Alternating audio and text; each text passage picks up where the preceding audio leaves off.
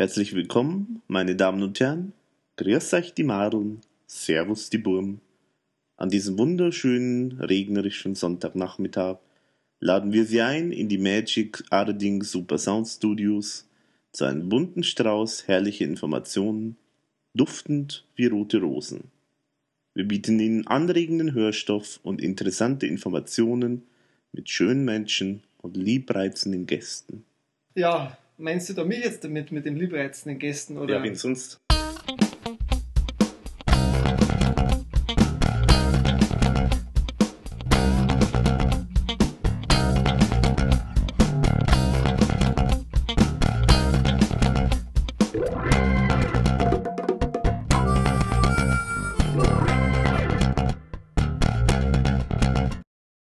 Also herzlich willkommen zum äh, Podcast. Ich habe ihn jetzt genannt Total verunsichert. Ähm, Name ist Programm. Ich denke, das passt also.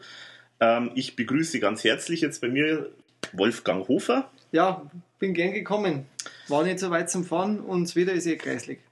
Ja, das stimmt. Also, was kann man Besseres machen, als bei dem Wetter ähm, Podcast zu machen?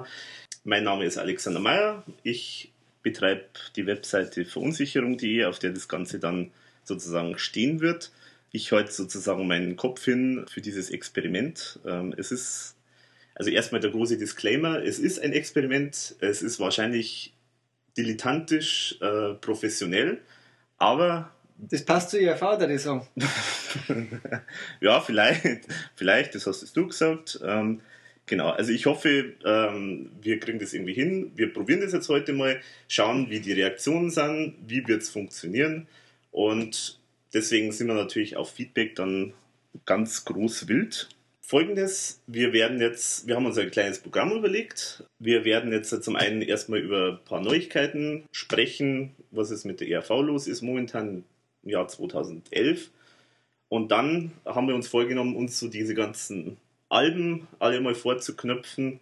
Äh, das heißt, da haben wir jetzt schon mal großes Programm vor uns. Wir starten jetzt heute sozusagen mit einem Album und das ist das erste Album.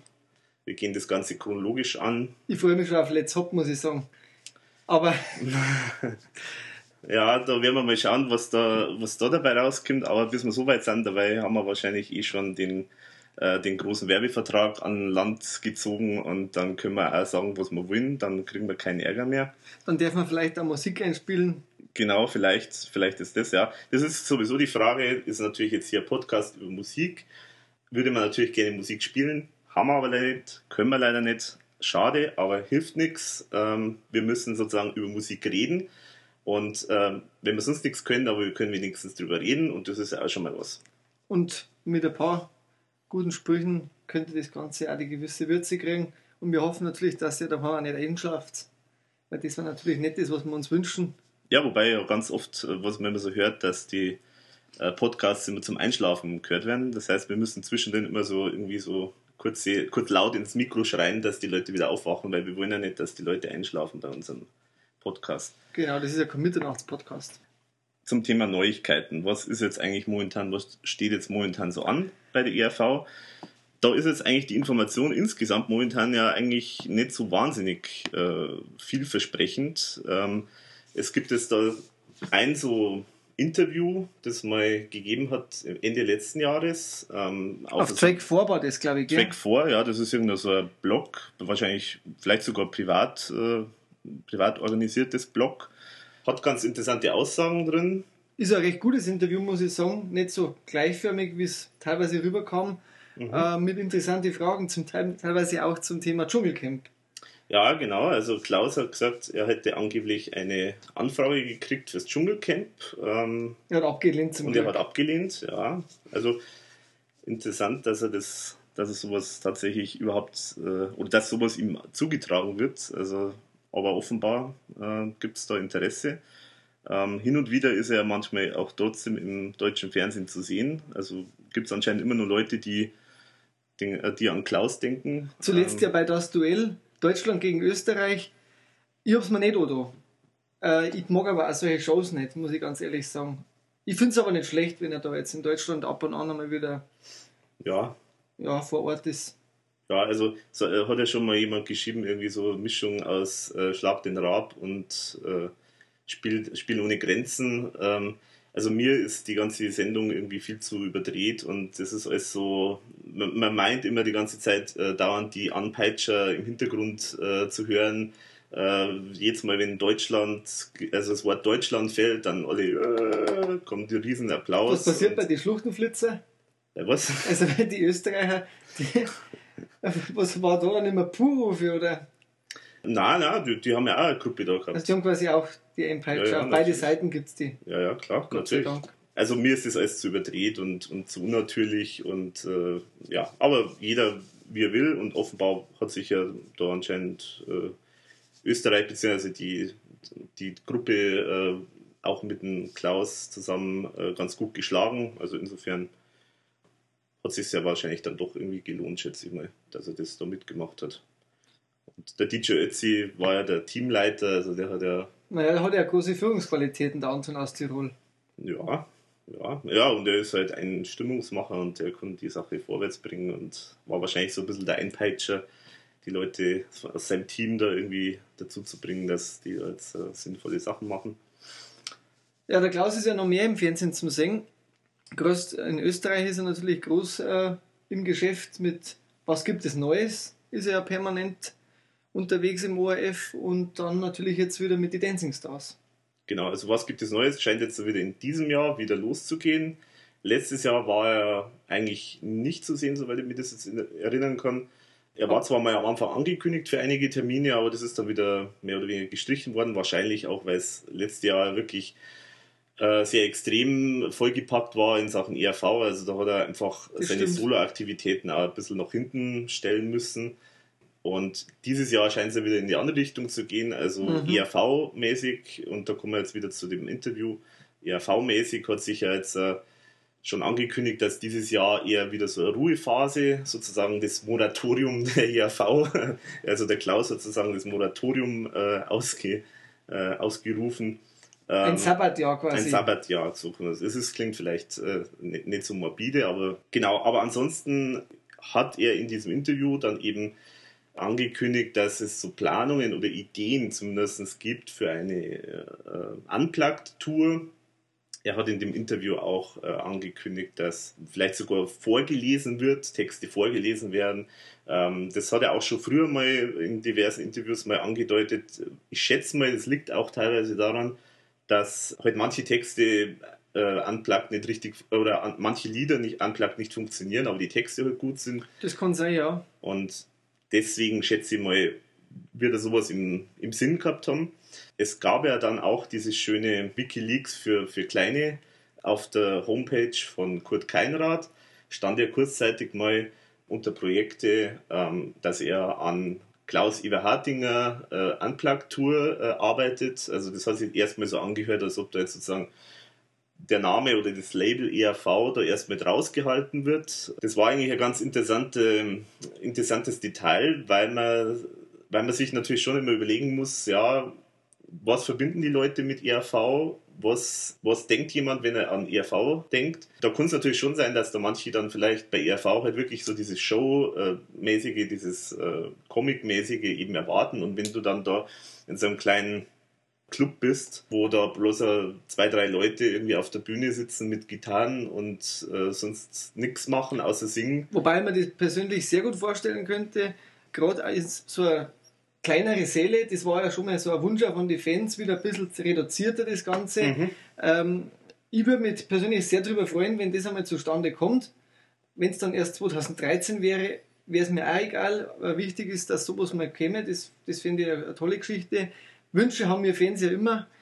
Ich würde mir auch wünschen, einmal so eine Tournee mit alten Weggefährten. Das wäre halt für mich immer so ein Highlight, was ich mir noch vorstellen könnte bei der IAV. Einfach mal so alte Haudegen, die wo früher dabei waren, vielleicht also Freunde, mit denen mhm. sie mal was gemacht haben, mit auf der Bühne zu haben. Das finde ich persönlich eine schöne Geschichte. Ja, und er sagt ja auch, er sagt es zwar oft, aber er sagt es auch hier wieder, sie arbeiten vielleicht heuer auch am neuen Album. Ja, genau. Also es wird zumindest in Aussicht gestellt. Es ist schon sehr formu vorsichtig formuliert. Also das heißt, man muss vielleicht schon davor ausgehen, dass das wirklich schon nur eher unkonkrete Aussagen sind. Mhm. Aber immerhin, also es gibt diese Aussage. Ich meine, gut, das ist zwar ein Running Gag, dass die ERV eigentlich ständig irgendwie an dem neuen Album arbeitet und das ist immer noch härter und noch schärfer wie jedes andere vorher. Wenn du dich erinnerst an den äh, Nach Frauenluder, gab es ja schon mal eine relativ fixe Albumidee für Fly Like an Eagle. Ja. Gab es genau. sogar schon ein Cover, gab es schon ein paar so Titelideen wurde dann ja auch äh, total verworfen, Plattenfirmenwechsel damals zu, mhm. äh, zur Areola. Genau. Und dann hörte man über das Projekt eigentlich auch nichts mehr. Ja, genau. Wobei die Lieder an sich, die sind ja jetzt größtenteils alle schon in die weiteren Alben dann mit eingeflossen, soweit man das jetzt äh, beurteilen kann, weil die teilweise die Lieder dann teilweise andere Namen dann wieder gehabt haben oder so, genau. aber es scheint so, als ob da jetzt eh dieses Album aufgegangen ist in die Nachfolgealben. Aber sagen wir so, ich bin ganz froh, dass der Titel wenigstens weg ist, weil der hat mich schon immer gestört und dann auch noch dieses Cover dazu, wo wirklich so Igel auch noch in dem ERV-Logo äh, vorkommt, das, äh, ja, das ging gar nicht. Irgendwie. Das war irgendwie merkwürdig, das, da hast du recht, wobei ich muss sagen, ich war damals sogar äh, auch froh über Lümmels in Love, dass der nicht kam. Äh, ob ein Moche XL dann die bessere Wahl war, okay, darüber können wir streiten. Äh, inhaltlich waren die, die, Platte aber sehr gut. Ich habe bei Amore XL immer gesagt, dass das äh, klingt wie ein Medikament, so Amorexil oder so. Also keine Ahnung, Potenzmittel oder was weiß ich. Also, aber gut. Der, der, Klaus ist ja heuer auch angeblich wieder beim Watzmann mit dabei. Also wenn man auf dem Amboss genau. Seite äh, raufschaut, ist er scheinbar wieder in der Rolle als Geldhallerin mit an Bord. Wäre mhm. auch eine schöne Geschichte, wenn das wieder käme. Ich ja. habe es damals gesehen. Ich fand es ein rechter, äh, es ist ein Rustikal, ein Alpenrustikal. Alpenrustikal sozusagen, genau. Also ich, ich überlege mal, ob jetzt, wenn ich jetzt sagt, dass der Klaus perfekt für die Rolle ist, ob das jetzt eigentlich eine Beleidigung ist oder nicht. Aber ich meine, er hat sich ja selber so ausgesucht. Also ich finde wirklich, er macht das sehr gut und insofern. Und er hat ja auch mal irgendwo in einem Interview gesagt, dass ihm das auch richtig Spaß macht, mal in eine andere Rolle schlüpfen zu können und ja, ja. mal ein bisschen raus aus der IAV Genau. Und, und einfach mal so ein bisschen durchdrehen. Also ich glaube, das macht er schon mal ganz gern. Ja, genau, dann sind wir ein bisschen wieder abgekommen von der, von der Geschichte. Also wir haben jetzt gesagt, äh, Unplugged-Album. Neue CD. Äh, un äh, nicht Unplugged-Album, sondern Unplugged-Tour, muss man natürlich Unplugged sagen. Tour, genau. neue CD. Neue CD. Und äh, was natürlich heuer schon ein, ein, Schlagwort war noch, Klaus Eberhardinger moderiert den Opernball. Ja, genau, so ist also, es. Also momentan konnte man das nicht vorstellen. Genau. Also das war irgendwie auch schon ein bisschen. Er hat ja bei der Tour auch so, sich schon entschuldigt dafür, dass er auch bei der Koch schon mitgemacht hat. Also er wird sich wahrscheinlich bei der nächsten Tour auch dafür entschuldigen müssen, weil da hat der Thomas ja mal auch einen bitterbösen Text verfasst. War noch von Klaus in der Zeit, muss man sagen. Ja, genau, das war noch eigentlich vor der Zeit, aber ich zitiere mal, weil der so schön ist, den muss man sich einfach mal nochmal auf der Zunge zergehen lassen. Die Kulturheilkunde hat viele Facetten, gegen geistige Blähungen gibt es Operetten. Das Opernballgeschwür wird nicht operiert, sondern einmal jährlich neu inszeniert. Also es ist wunderbar. Und äh, ja, der Klaus, also er hat wieder mal sozusagen äh, äh, irgendwas konterkariert, was irgendwie so in der Vergangenheit mal, worüber sich die ERV in der Vergangenheit lustig gemacht hat. Aber gut, mei, wenn er es machen will oder wenn, das, wenn, das, wenn er das witzig macht, dann kann er das ja von, aus meiner Sicht ja gerne machen. Ich habe da auch keine Probleme. Und was ich gesehen habe, war auch ganz lustig. Ich denke, er hat auch einen großen Spaß dabei gehabt. Und man muss wirklich zu seiner Ehrenrettung sagen, er war bei Kaffee Passier erst ab der Hälfte dabei und den Song hat er auch nicht gesungen. Ich bin mir gar nicht einmal sicher, ob der live überhaupt vorkam, damals in dem Programm Kaffee Passier. Oh, oh, du stehst mir vor. Ja. Weiß jetzt nicht, ja. Gibt ja wenig mhm. Material, genauso wie über die erste Platte. Und jetzt kommen wir vielleicht einmal drauf, die erste Platte der IAV. Meinen ja viele vielleicht, ist die Café Passé. Weil auf der CD, die neu rauskam damals, also quasi äh, eine Neuveröffentlichung. Ja, also man, man, muss sagen, nicht meinen viele, sondern meint die Plattenfirma anscheinend. Also zumindest oder, oder so, derjenige, ja. der, derjenige, der solche Booklets immer macht. Oder so, also das weiß man nicht so genau, was das suggerieren sollte. Vielleicht haben die ja gesagt, wir wollen nicht das erste Teil auch noch veröffentlichen. Also behaupten wir jetzt einfach mal, Café Passé ist die erste. Auf jeden Fall war es, ähm, die erste Platte war Wilfried und die erste allgemeine Verunsicherung und steht auf der Platte so drauf. Ähm, genau, da kommen wir jetzt vielleicht mal gleich mal bei dem Thema mal zu dem Thema kommen. Äh, wie heißt denn eigentlich die Platte? Weil das ist so ein bisschen mein Lieblingsthema, ja. weil es da ja sehr unterschiedliche Aussagen dazu gibt. Also es gibt ja sozusagen welche, die sagen, das heißt Verunsicherung, mhm. einfach nur Verunsicherung, weil eben das, das ursprüngliche Programm eben auch so hieß. Ich sage eigentlich immer erste allgemeine Verunsicherung, weil auf der Platte steht kein Name vom Album und deswegen hat sich es eigentlich so eingebürgert, dass man da sagt, ja, wenn, äh, wenn kein Name draufsteht, dann heißt halt das Album so wie die Band. Und deswegen ist für mich das eigentlich immer, unter läuft das immer unter dem Namen Erste Allgemein Verunsicherung. Ich muss jetzt auch bei mir sagen, bei iTunes habe ich es eingelesen und ich habe eben dann den Titel in Klammern Uschi im Glück noch gegeben, weil auch so wurde die Platte immer wieder ja, ja. bezeichnet, weil die Platten ist ja auch nicht nur eine Platte, wie so herkömmlicher Künstler Platte macht, sondern auch schon mehr ein Theater auf Platte oder so ein Stück mhm. auf Platte. Genau. Also und Usch im Glück hieß ja damals eigentlich die Show oder hat man sie genannt dann auch oft.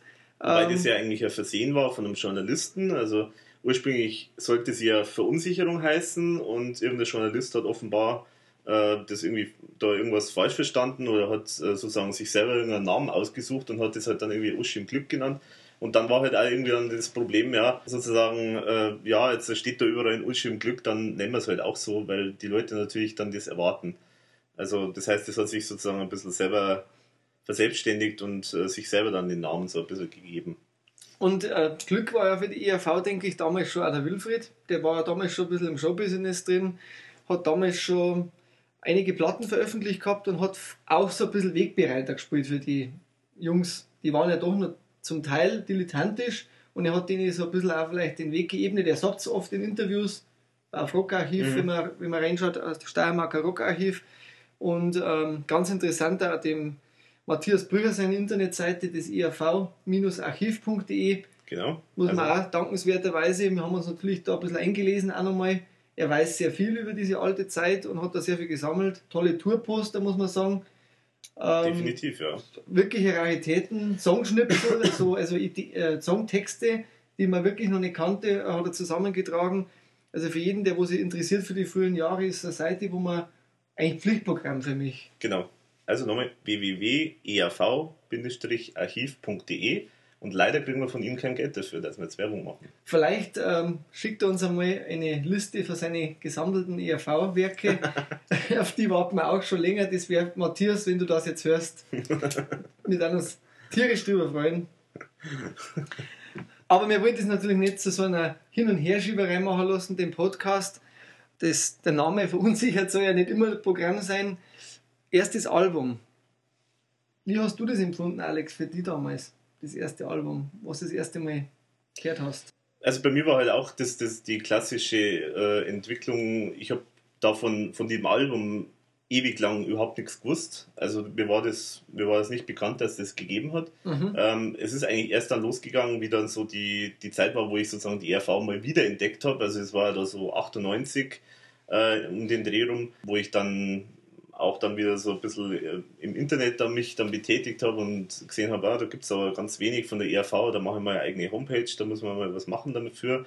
Und dann äh, hat man sich dann auch da irgendwie so Gleichgesinnte gefunden dann im Internet und so weiter. Und da ist dann auch so ein bisschen die Dynamik entstanden, dass die Fans sich untereinander ausgetauscht haben. Und da habe ich dann eben das eben auch mitgekriegt, dass es eben dieses erste Album gibt. Genau, das war eigentlich die erste, erste Berührung mit dem ganzen Album. Bei mir war es ein bisschen anders. Ich habe damals dann das ERV-Buch irgendwo mal erstanden.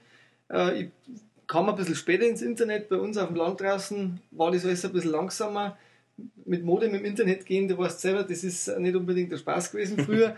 Und ähm, so bin ich also eher dann über so Zufall äh, auf dieses ERV-Buch gekommen, wo ja dann diese Platte drin stand, wo ich dann genau, alles genau, muss man vielleicht kurz noch sagen, also das, von dem, wenn wir von IAV-Buch sprechen, dann meinen wir. Ähm, kann den Schwachsinn Sünde das sein. Das heißt, kann den Schwachsinn Sünde sein. Gibt es jetzt momentan nicht mehr äh, sozusagen im Laden zu kaufen, aber es gibt es meistens über Ebay noch. Und das war zum zehnjährigen Jubiläum äh, oder genau. sogenanntes zehnjähriges Jubiläum. Da gibt es ja auch Streitigkeiten, wann es losgegangen ist, aber das war so 88, 88 genau. ungefähr. Äh, da ist es ausgekommen und da war eben so die ganze Geschichte von der ERV drin bis zu, bis zu dem Zeitpunkt und äh, die Bandmitglieder wurden vorgestellt. Da muss ich auch kurz eine Anekdote sagen zu dem Buch. Inhaltlich finde ich es wirklich lohnenswert, das anzuschaffen. Äh, tolle Fotos dabei, ähm, wirklich Informationen, wo man nicht wusste lang. Äh, nur bei mir ist das Buch extrem zerfallen. Ja, nicht nur bei dir, ja. Und bei meiner Freundin war es genauso, weil wir haben jetzt eins in Glaslichtfolien, das ist meins, mhm. um es zu retten. Und ihrs ist auch schon im Buch noch, aber auch, also irgendwie die Qualität des Drucks war miserabel, aber der Inhalt hat gepasst. Das ist ja schon mal, vielleicht war das ja irgendwie wieder auch ein Experiment. ja. äh, würde teilweise zur chaotischen ERV schon passen. Wobei ich mir jetzt nicht vorstellen kann, dass da jemand sagt, aber macht bitte den, die Bindung ganz locker, dass die wirklich extra auseinanderfällt. Also, das kann ich mir jetzt auch nicht vorstellen. Also, vielleicht, vielleicht eher ein Verunsicherungsversehen. Ja. ja, die erste Platte, die ist im September 78 aufgenommen worden.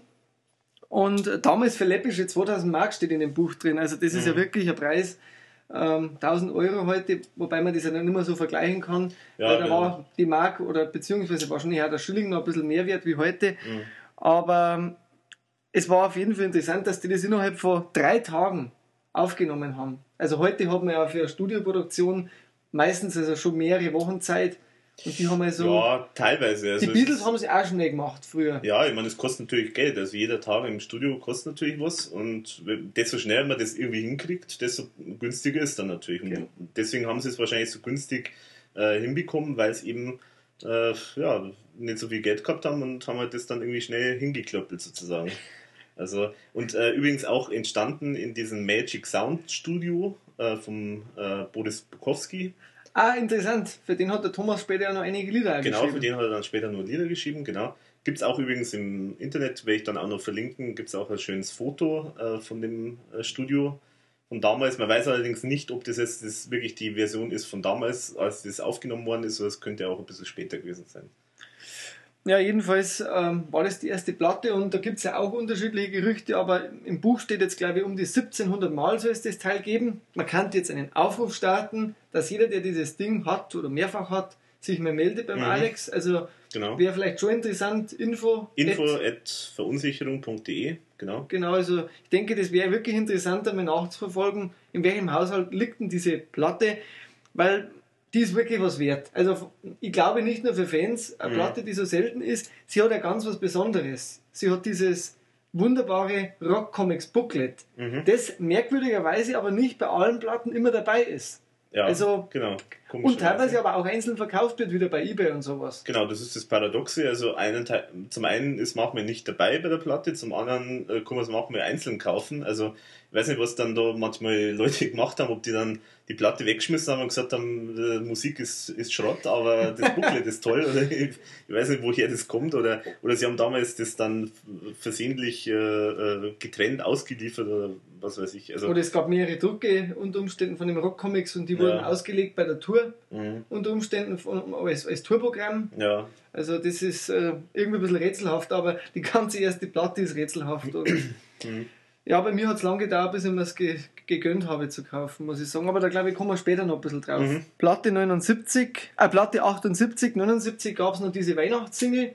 Die kann man auch noch ein bisschen dazuordnen, weil es gab ja diese Lametta Scheinwelt Show. Genau. Das ist ähm, so eine bisschen modifizierte Version von, von dem Programm Verunsicherung war. Äh, extra halt für Weihnachten so zugeschnitten. Also offenbar haben sie sind sie tatsächlich aufgetreten, wirklich an Weihnachten. Also gibt es irgendwie Termine 24.12., 25.12. Genau. Teilweise mit Stromausfall. Teilweise mit Stromausfall, genau. Was dann natürlich bei der IRV immer ungünstig ist, weil man da eigentlich schon Licht auf jeden Fall braucht bei den Instrumenten, die die gespielt haben. Und die Single, die hat ja damals der Steinbecker schon besungen, jetzt ein Sänger der STS, wie man ja kennt. Mhm. Äh, ihr Kinderlein Comet, genau, hat er, hat er gesungen. Und Stille Nacht war auch relativ einmalig auf einer Platte, außer bei Café Passio ist Ober der leider schon lang verstorbene Walter Hammerl. Mhm, genau, über den man ja relativ wenig weiß insgesamt. Also es gibt so ein paar so Aussagen von, ja, von damaligen äh, Bandkollegen, ähm, aber insgesamt weiß man überhaupt nicht, nicht viel über den. Also da müssen wir fast das Rockarchiv auch noch mehr erwähnen, wo es ein paar wirklich sehr interessante Interviews gibt, also zu seinem Ableben, muss man sagen. Ja, genau, also ganz drastische Schilderungen, äh, quasi wie es dann ihn gefunden haben, da irgendwie so im Wald. Und, also er hat sich erhängt, muss man sagen, im Wald. Ja, und genau, also das, und das muss auch anscheinend extrem äh, einschneidendes Erlebnis gewesen sein, weil die haben dann im Prinzip dann, eigentlich die Band hat im Prinzip dann alle, alles abgebrochen, äh, ist dann ganz umgezogen. Genau. Äh, die waren ja auf so einem Bauernhof im Prinzip. So, Kommune war das damals. So Kommune, ja, genau. Mhm. Das muss ein extremes Erlebnis gewesen sein. Also der Thomas Spitzer hat das, glaube ich, auch viel später noch äh, immer wieder mal erwähnt, dass es eben damals so ein schlimmes Erlebnis war und dass das ihn im Prinzip bis heute noch beschäftigt. Ja, es wäre auch wirklich einmal interessant von Thomas Spitzer so eine Biografie zum Lesen, einfach ein bisschen tiefgehender über diese Zeit, mhm. ähm, weil ich gerade die Urzelle der ERV, es hat sich ja dann so schlagartig entwickelt das ist dann jedem bekannt irgendwo. Mhm. Aber gerade diese Anfangsphase, da weiß man halt doch relativ wenig drüber. Mhm. Ist auch die Frage, ob die selber was selber noch viel wissen davon, aber das ist die andere Frage. das ist die andere ich meine, Frage. Was man da so hört, so äh, Sex, Drugs und Rock'n'Roll mäßig. Gut, es gab, es gab auf jeden Fall nette äh, Songs, die da noch gemacht worden sind auf diese Weihnachtsshow, um das nochmal drauf mhm. zurückzukommen. Äh, Roll over to Bethlehem, leise rieselt der Schmäh, die Englein singen, die Kassen klingeln und ähm, muss man auch wieder sagen, danke Matthias an der Seite, dürfen wir sogar den Songtext von There's No Business Like Christmas lesen. Mhm. Der ähm, geht ja zurück auf einen sehr alten Song. Der ist ein No Business Like Show Business. Genau. Mhm. Hat der Frank Sinatra mal gesungen, ist aber noch älter, das Teil. Also ja, es ist von Irving Berlin und äh, ist eigentlich, ja, glaube ich, irgendwo aus einem Musical ist Musical, es. Es ist aus dem Musical, ja, genau. genau. Mhm. Und äh, 86 haben sie bei diesem Anti-Atomkraft-Konzert diesen Song nochmal aufgeführt. Ich muss sagen, das wäre schon mal interessant, so den Song mal zu hören. Also, mhm. ich habe den noch nie gehört, kenne das nicht. Der Text ist nett, ja. also lustig, kann man wie gesagt nachlesen bei Matthias. War mit sich eine sehr wilde Zeit, mhm. gerade um diese Platte rum. Aber ähm, ihr hört es wahrscheinlich auch, wenn wir über die Platte reden, reden wir immer so ein bisschen über eine Show, über eine Theatervarieté. Mhm. Und so klingt die Platte auch, finde ja. ich. Also, das ist so diese, Genau. Und Dieser Stil. Genau, also was ich ein bisschen schade an der Platte finde, ist, wenn man jetzt da nicht weiteres Hintergrundwissen hat oder die Show wirklich live gesehen hat, ähm, dann finde ich, ist es manchmal schwer, ähm, da sie diesen großen roten Faden ein bisschen zu entdecken und äh, oft oft sind ja gewisse Sachen einfach, einfach aufgrund der visuellen äh, Darbietung auch noch besonders äh, interessant geworden. Und wenn dann nur da sozusagen nur Text und Musik da ist, dann ist da halt, dann fehlt da halt eigentlich noch was von diesem Gesamtkunstwerk. Das stimmt. Und äh, das heißt, gut, wir, wir kennen ja jetzt so äh, die, die Hintergrundinformation, die man halt jetzt so haben kann momentan. Genau. Wir können uns das jetzt ein bisschen besser einordnen, aber jemand, der jetzt da wirklich nur einfach den, den Song selber hört, ähm, der hat manchmal vielleicht ein bisschen Probleme. Also es gibt Songs, die, sind, die stehen für sich allein auf dem Album, aber genau. es gibt auch welche, die, die eigentlich nur im Gesamtkontext mit der ganzen Geschichte eigentlich äh, zusammenpassen. Ja, also was, ähm, wo man es ein bisschen noch reinholen kann, ist bei diesem Charlies Reise. Das war ja der erste TV-Auftritt der ERV. Ich denke, es war kein TV-Auftritt in dem Sinn. Es war eine gefilmte Teil der Show. Mhm. Ob es jetzt so abgelaufen ist, weiß man ja nicht, weil da mhm. gibt es jetzt keine offiziellen Mitschnitte, zumindest nicht vom ersten Programm. Äh, trotz vieler Anfragen, die da schon gestellt mhm. worden sind an viele Orte, äh, ob da irgendwelches Material existiert. Charlies Reise hieß das Ganze, kam im mhm. Rahmen von so einer Jugendsendung im ORF. Ja, genau. Und äh, da geht es eigentlich rein theoretisch um, um diesen Charlie, der, äh, der vom Nino Holm da dargestellt wird mhm. und dann in, irgendwo in einem Gewinnspiel fünf Tage Amerika gewinnt und sieht sich dann diese Glitzerwelt an und diese mhm. Konsumwelt. Genau. Äh, und die wird halt vorgeführt, jetzt in dem Film zumindest, äh, dass das in Amerika spielt, wobei ich habe jetzt die Platte selber nicht so extrem Amerikalastig empfunden. Also für mich hat das eigentlich ja. allgemeine Gültigkeit, was da, ja. worum es da geht. Ja, muss man vielleicht auch so ein bisschen so, vielleicht in den Kontext jetzt, wo diese, wo die ERV sich damals ja auch so ein bisschen getummelt hat, dazu erzählen. Und zwar äh, ist es im Prinzip ja, war ja die, kommt die ERV also ein bisschen aus diesem alternativen Musikbereich, äh, kann auch sagen linksalternativen Bereich, wenn man will. Und äh, die, ganze, die ganze Show und auch die Thematiken, die da in der in der Platte vorkommen, die sind halt so ganz klassisch äh, von damals äh, aus dieser Szene. Also Konsumkritik und äh, auch so Sachen wie, wie dann später auch in den verschiedenen Liedern davor kommt mit äh, Kosmetik, wo dann Kosmetik irgendwie thematisiert wird, so als ja, so wahnsinnige Oberflächlichkeit, äh, was halt so eben gewisse äh, Gruppierungen damals eben als sozusagen das, den Inbegriff von Oberflächlichkeit gesehen haben und äh, den Gegenteil von Natur, Naturbewusstsein und äh, ist es eigentlich, äh, da, da wurde ja so ein bisschen die Kosmetik quasi so als, ähm, als äh, ja, so, so Panzer gesehen, der jetzt da über der irgendwas verdecken soll. Der, der eigentlich übertüncht die Gesellschaft, die teilweise sehr oberflächlich ist, auch so ja. habe ich das ein bisschen empfunden, auch so ein bisschen ein Abgesang auf diese Oberflächlichkeit mhm. ähm, und eine Kritik einfach an, an, äh, an dieser Konsumverhalten von, von den Menschen, das wo sie überstülpt, mhm. im Grunde allen, allen anderen Dingen drüber stülpt äh, und eigentlich den wahren Kern des Menschen nicht mehr sieht. Ja, genau. Ich glaube, diese Konsumfreiheitsstatue, die da gebaut worden ist, die mhm. da auf der Bühne auch stand dann, mhm. ähm, die zwar jetzt in den Texten selber so nicht vorkommt, aber wurde ja eigentlich aus Müll oder aus Abfall mhm. äh, wurde die gebaut. Mhm. Und, und der Atombusen kommt vor, also ja, Atombusen genau. muss man erklären. die, die Frau vom, spätere Frau von Wilfried, die Marina Scholz, Tatik heißt sie jetzt, mhm. Tatik für sie früher halt nur, die hat diesen Atombusen getragen, war also ein riesen Kunststoffbusen, ja. der umgehängt mhm. wurde und ähm, sollte wahrscheinlich auch so ein bisschen dieses, äh, ja, ich denke, dass damals dieser, dieser ähm, oberweiten Fetischismus schon bestanden ist und auch vielleicht so diese Völlerei der Gesellschaft ein bisschen darstellen. So habe ich es interpretiert für mich. Ja, gut, sagen wir so, es ist also das andere große Thema bei der ganzen Platte oder der Show ist natürlich auch einfach die äh, Geschlechter äh, irgendwo, gell? Ja, und vor allem die extremen Klischees. Also, das ist halt auch das, wo man jetzt sozusagen ein bisschen schwanken kann zwischen, ist es jetzt ähm, sozusagen absichtlich äh, wahnsinnig klischeebehaftet alles oder ist es eine, eine Kritik an der Klischeebehaftetheit? Ähm, auch schönes Wort. Klischeehaftigkeit, ja. so heißt es ja. Genau. ähm, genau, da bin ich mir auch selber noch gar nicht so sicher, aber es, ist, es fällt halt schon extrem auf, dass halt da wirklich alle Klischees, die es halt irgendwie gibt, also gerade jetzt mit ähm, ähm, im zwischenmenschlichen Mann Bereich, Frau, so jetzt mal Mann der und Frau. Macho, genau, es ähm, kommt der Macho vor, es kommt äh, die äh, eben diese große äh, äh ähm, großbusige, ja, großbusige äh, äh, Sexfigur sozusagen. Es und, kommt der äh, Discogänger vor, dieser Aufreißer-Typ. Genau, und es, äh, also alles Mögliche. Und äh, es gibt da auch. Ähm, auch, es gibt diesen Autofetischisten. Und es gibt da auch also ein ganz interessantes Interview. Es gibt wenig Interviews von damals, aber es gibt da eins, das ist in dem Magazin Sounds. Das ist, glaube ich, gibt es jetzt heute in der Form nimmer. Das ist, müsste jetzt eigentlich, glaube ich, der Musikexpress sein, aber bin mir jetzt nicht mehr ganz sicher.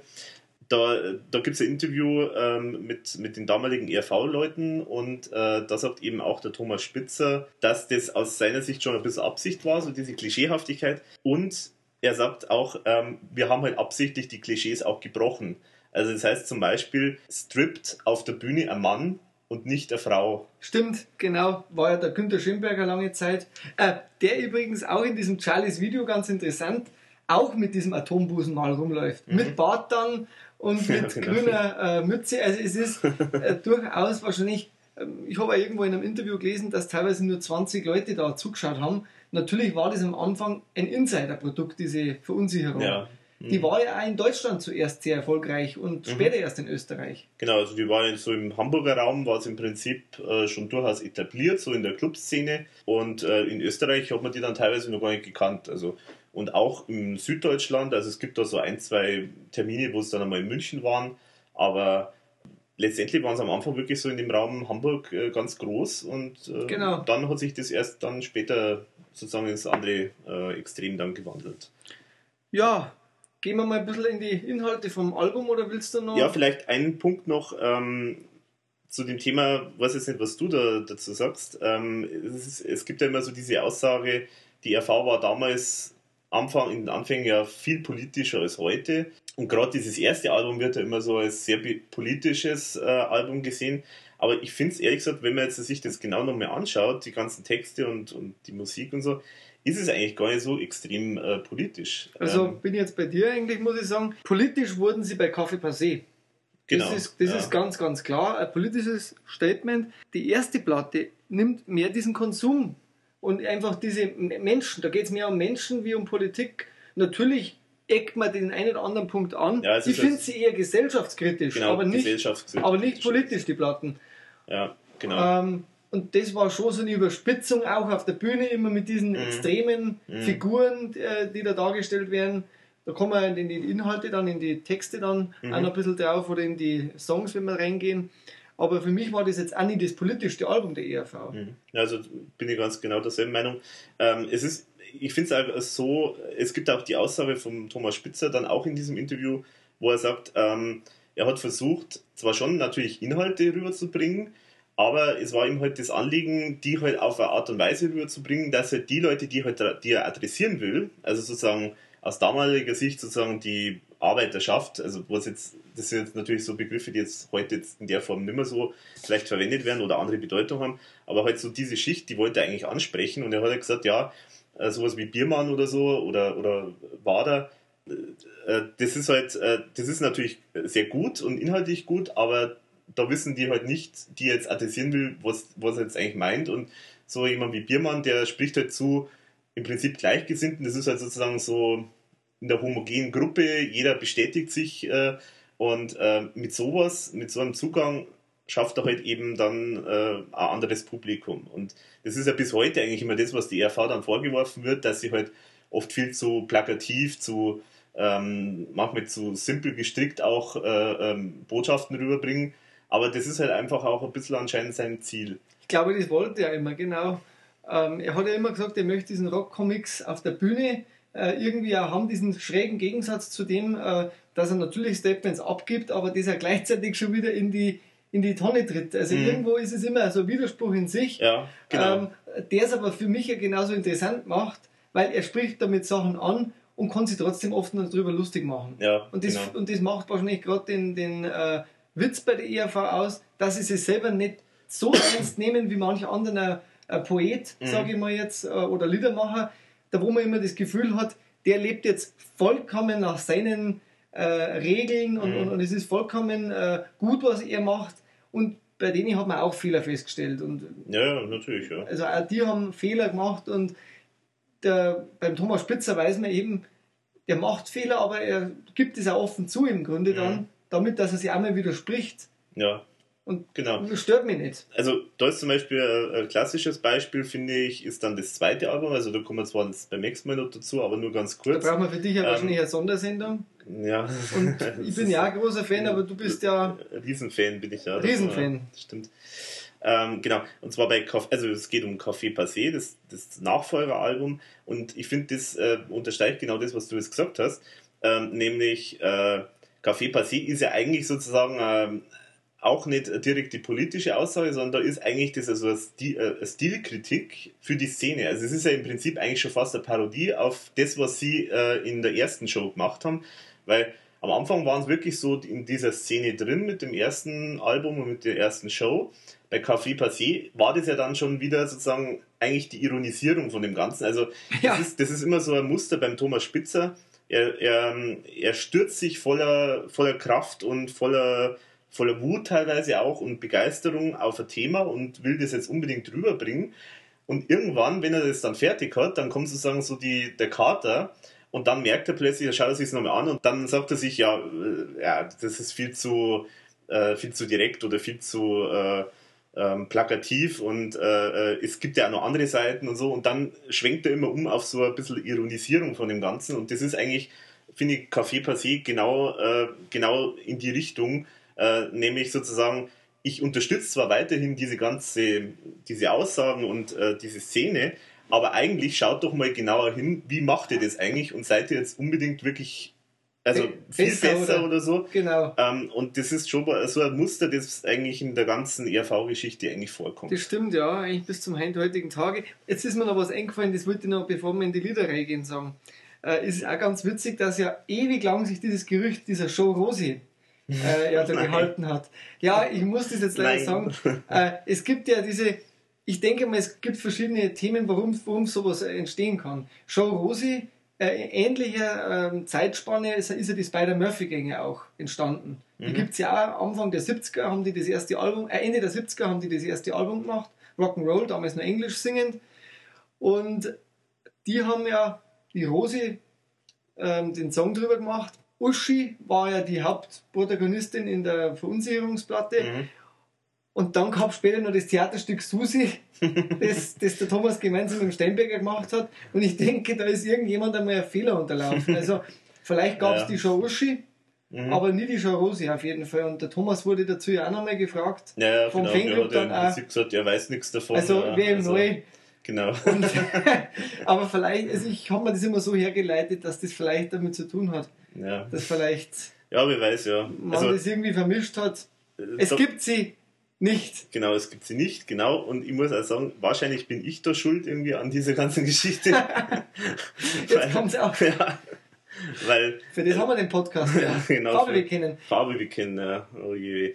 Ähm, genau, weil ich habe ja das im Prinzip, das war ja so, dass das in, ähm, in dieser SRA.at. In diesem großen Musikarchiv, das man wirklich auch empfehlen kann, äh, wo ganze österreichische Musik vorkommt, da war tatsächlich ein Eintrag drin äh, mit dieser Show Rosi und ich habe das gesehen und ich wusste nichts davon. Ich, ich meine, ich, ich habe ja damals noch nicht so viel äh, breites Wissen über die ERV gehabt. Ich bin halt davon ausgegangen, dass das tatsächlich gibt und habe das halt auf die Homepage dann geschrieben und habe halt dann immer wieder mal so Nachfragen gekriegt von Leuten, die halt da sich viel besser auskennen als ich. Äh, und die haben halt gesagt, ja, das gibt's nicht. Also das äh, ist nur ein Mythos oder so. Aber es hat sich irgendwie dann trotzdem so äh, verselbstständigt. Und Ja, und manche haben natürlich das übernommen, dann diese Tracklist, und so war die auch über Google zu finden. ja, genau. Ja. Ähm, also, ja. Und ich also, glaube, da hören wir gleich noch mit dem äh, Gerücht auf, Olaf Konfetti ist nicht Thomas Spitzer. Genau, richtig, ja, genau. Und zwar, das kann ich definitiv sagen, also bei Show Rosi ist es so, da habe ich jetzt nochmal nachrecherchiert. Ich habe bei dem SAA-Archiv auch Namen nachgefragt extra. Es hat jemand nochmal dann extra für mich recherchiert und hat äh, überprüft, ob er noch Einträge dazu hat.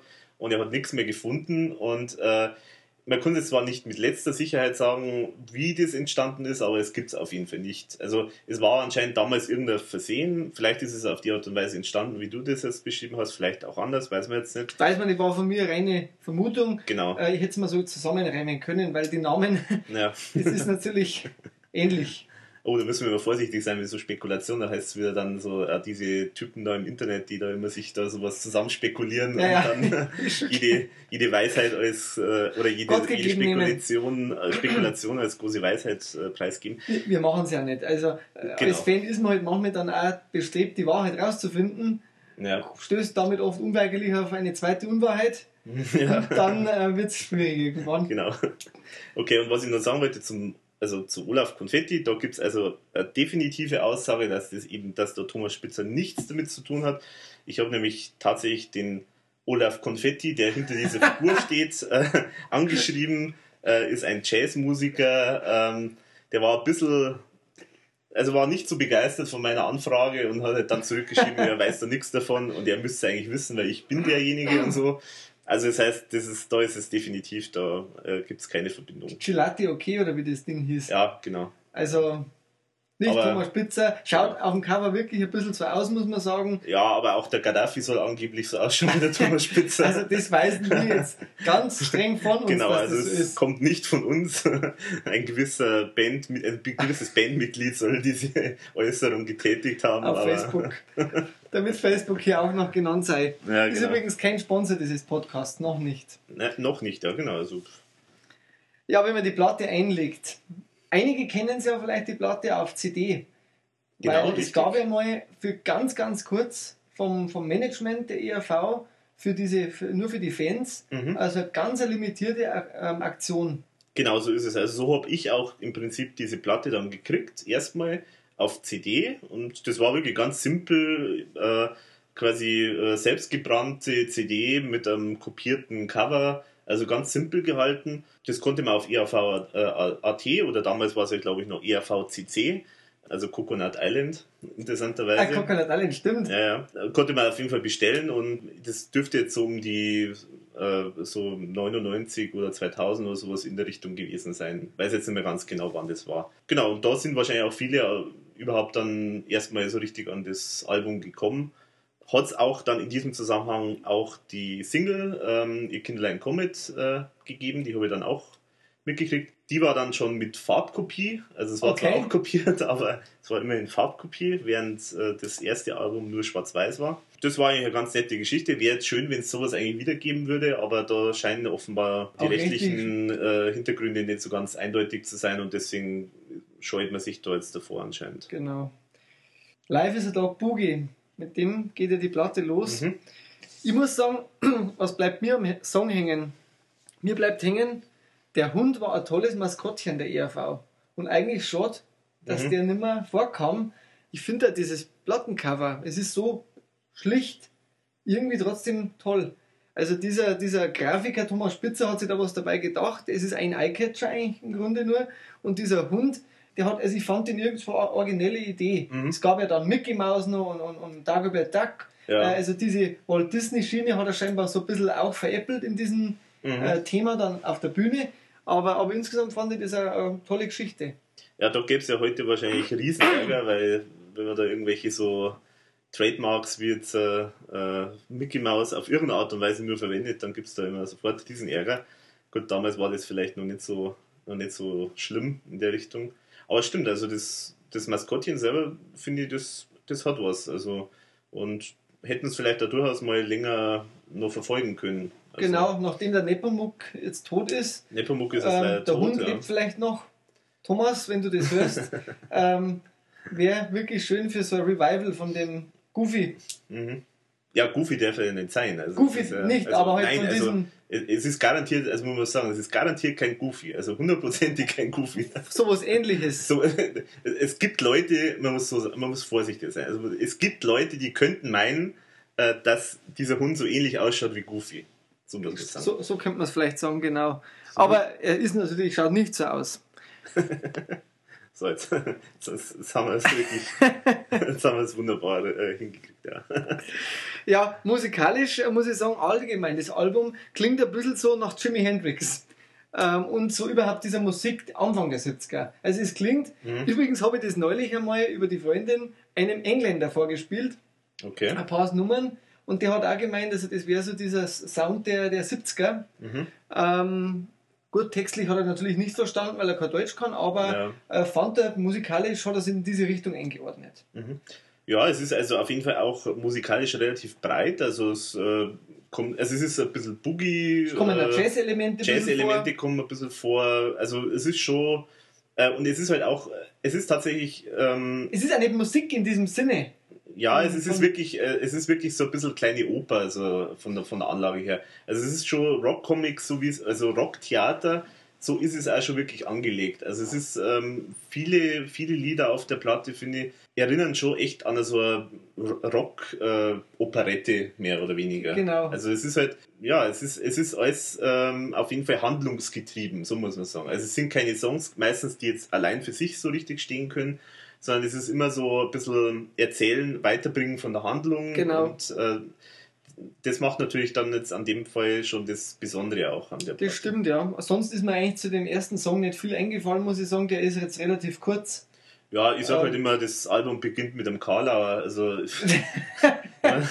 also gut, Life is a Dog Boogie, das Leben ist ein Hundeleben. Ja, gut, ist ganz, ganz netter Gag, aber äh, verliert sich dann über die, im Laufe der Zeit, finde ich auch ein bisschen. Aber Ja, das stimmt. Also da hätte für mich jetzt das Hereinspaziert als erste Nummer besser gepasst, ja. äh, weil das ist eigentlich jetzt das, was mir, mir gefällt, die Nummer auch. Ähm, das erinnert mich so ein bisschen an diesen Konferencier, der vorne steht und wie so in dem Varieté die Leute einlädt, kommt doch mit in diese Glitzerwelt, kommt rein, äh, kauft ein, äh, lasst Freud. euch mitziehen. Freut euch der Freiheit der Konsumation. Genau, also Mhm. das, das und auch so kommt es ja in diesem Live, äh, was man ein bisschen die Ausschnitte kennt, rüber. Mhm. Ähm, Wilfried da ähm, als Sänger auch sehr stark, finde ich da in dieser Nummer. Mhm. Ähm, zeigt, gibt sie da als dieser Ansager und, und, und dieser, ich sag mal so fast so dieser Mitreißer, Mhm. der, der, Mhm. der, der uns alles verkaufen will. Genau. Hauptsache, äh, er hat danach dann die Taschen voll. Mhm. Und äh, musikalisch ist die Nummer auch irgendwie ganz also locker flockig. Ja, also ist, ist eigentlich fast das äh, Lied auf der Platte, das ich am häufigsten bisher gehört habe, wahrscheinlich. Also mir gefällt es auch sehr gut. äh, Und auch vom Text her, also wie gesagt, also so, solche Sachen wie Freut euch der Freiheit der Konsumation und so Späße, finde ich einfach, finde ich einfach toll. Ja, ja, das stimmt. Also ähm, textlich hat er da wirklich Gutes geleistet, der Thomas bei der Nummer, aber auch recht kurze, kurze Stück. Dann Horrortraum einer jungen Dame. Ich finde doch zu dem Text, ehrlich gesagt, den Comic sehr gelungen. Überhaupt muss man das Album schon immer ein bisschen auch mit dem Aspekt sehen, dass man den Comic sich dane daneben legt. Mhm. Weil äh, der Comic ist großartig gezeichnet. Der ist, ähm, der Thomas Spitzer, der hat ja wirklich tolle Booklets gemacht, aber dieser Comic, den finde ich halt schon großartig irgendwie, weil er ja zu jedem Lied einen eigenen Comic gemacht hat. Und da sieht man natürlich nochmal in Bildern im Grunde, und das hat er immer gesagt früher, der Text muss in einer Sprechblase Platz haben. Mhm. Da sieht man eigentlich auch, wie er denkt, ein bisschen und wie, mhm. er, wie er schreibt.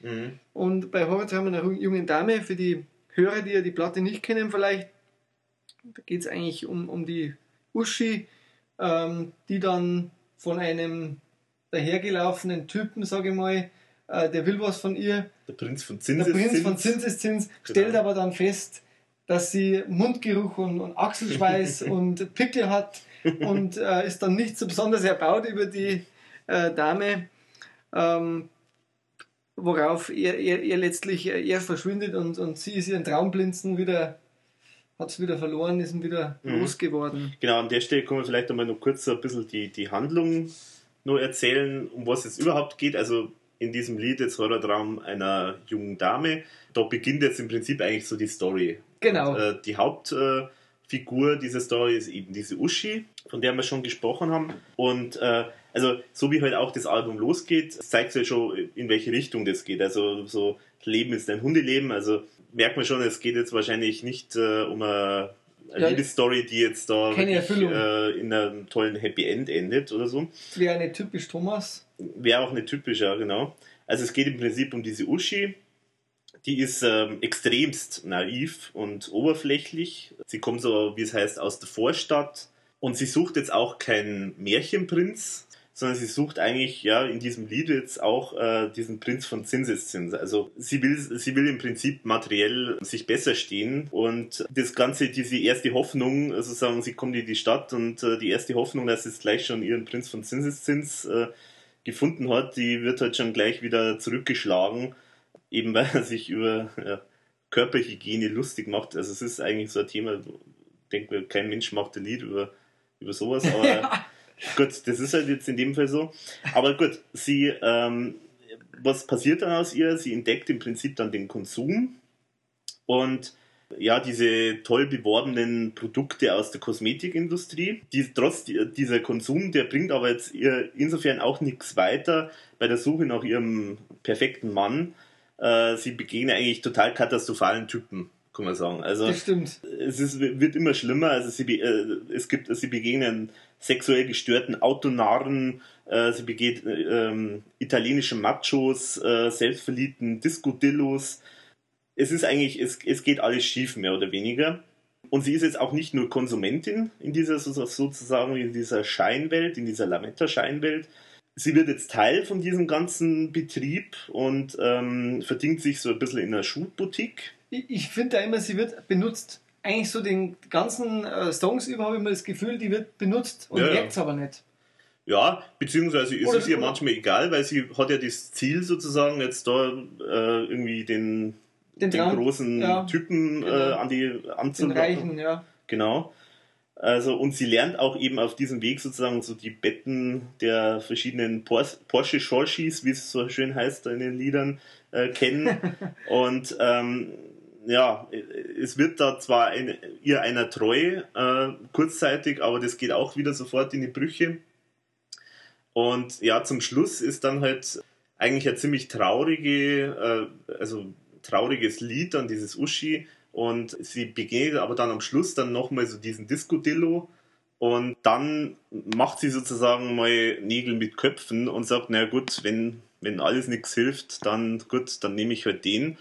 Und da gibt es dann irgendwie diesen echt, also wie ich finde, extrem traurigen Abschluss äh, von dem ganzen Album. Und den zitiere ich jetzt einfach mal. Äh, Uschis Märchen geht zu Ende, reicht euch eure kalten Hände, und bei 100.000 Watt findet eure Hochzeit statt. Also das ist eigentlich, es, also es klingt auch nicht so nach einem tollen Happy End alles. Nee, nur bitte. Wie es jetzt genau alles gemeint ist, weiß man jetzt nicht so hundertprozentig im, also zumindest aus dem Album, da müsste man vielleicht auch die Showdown kennen. Aber das ist jetzt nur mal erstmal der, so der inhaltliche der grobe Rahmen. Rahmen. Ja, als dann der Horrortraum der jungen Dame aus ist, betritt der Pustelgunkel das die Bühne. Und da muss ich sagen, das ist jetzt auch, wenn man äh, das gibt es also auch live zu sehen in diesem ähm, Charlies-Mitschnitt. Da gibt es ja dann so eine Art Biest. Also, ich sag mal, diese Beast-Maske ähm, mhm. hat einer auf und ähm, man wirbt in diesem, in dieser, also bevor dieser Song eigentlich losgeht, auch immer für diese Blurb-Produkte. Und das ja. fand ich ehrlich gesagt irgendwie schräg, aber auch lustig. Es ist quasi Blurb, das ist ein Mittel gegen alles und für nichts. ja. Also man nimmt es eigentlich, wenn man nicht gut drauf ist, man nimmt es, wenn man Pickel hat und äh, es hilft eigentlich immer, nimmt Blurb und das, haben, das wird dann auch in verschiedensten Weisen fast schon zelebriert und, ja. und, und, und, monarchiert und wie, wie, wie, ich weiß gar nicht, wie ich es genau ausdrücken soll. Irgendwann läuft der äh, Klu Klux Klan äh, mit, dieser, mit diesem Blurb ähm, durch, die, durch das Theater und ähm, vollkommen schräge Veranstaltung ist das Ganze. und, und dann kommt eben dieser äh, Pustelgunkel, wo man ja verschieden deuten kann dann eben, aber größtenteils geht es halt auch um diese Hygiene und dass man einfach dann sauber und toll ausschauen soll, so eine kleine Barbie-Puppe. Ja, genau so ungefähr. Also ist ja immer wieder gern genommenes Motiv, so Werbung verarschen, weil man äh, nix äh, nimmt sich so ernst wie Werbung und ist natürlich ein tolles äh, äh Ziel für Spott und so. Hat die RV später ja auch noch gemacht bei Himmel Hölle? Später auch noch. Genau, was sie auch dann insgesamt nicht davor abgehalten hat, selber auch Werbung zu machen aber alles total schräg, total schräg und Ikea wollte ja dann doch den äh, Nepomuk nicht, der die Küchenkasten scheißt. ähm, aber wobei man das nicht, also äh, angeblich soll ja das wirklich ein Vorschlag gewesen sein, aber also ich, ich konnte mir fast gar nicht vorstellen, dass, dass die ERV da in dem Fall so, so naiv in Anführungszeichen war, dass, dass Ikea da wirklich äh, sowas nimmt. Ich meine, gut, Ikea ist schon dafür bekannt, dass sie progressiv äh, sind in ihrer Werbung, aber das also, also das als Vorschlag zu bringen, das ist natürlich so äh, klassisch äh, Rausschmiss-Provokation. Äh, also Gut, aber sie haben dafür ein paar tolle Lückenfüller gehabt für, für die nächsten Alben dann, aber da kommen wir ja noch hin. Ja, genau. Ähm, Werbung war auf jeden Fall immer ein Thema für die IRV, glaube ich, hat zum einerseits zu machen, Batterien, glaube ich, und Spielkarten gab es. Ja, und Sulzecker. Äh, Sulzecker und Klaus hat dann irgendwie später noch für so eine Mineralwasser-Werbung gemacht. Mhm. Ähm, oder war das die Sulzecker? Ich weiß gar nicht, was Sulzecker ist, ehrlich gesagt. Ich glaube, das war Mineralwasser. Ja, okay. Ich glaube, das war das dann.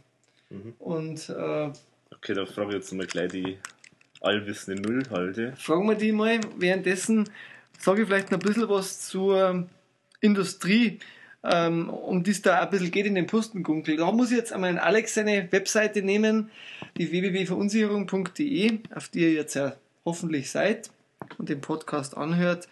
Die Polin Helena Rubinstein hat ja auch sie in Amerika ein ziemliches Imperium aufgebaut, was diese mhm. Kosmetikindustrie betrifft. Und äh, Mary Quant, die in diesem Song auch vorkommt, hat den Minirock erfunden. Das habe ich jetzt wirklich über dich erfahren, muss ich sagen. Das wusste ich jetzt nicht. Ach, doch. Ja, siehst du, das also, ja, ist okay. ERV oder Verunsicherung, die ihr bildet.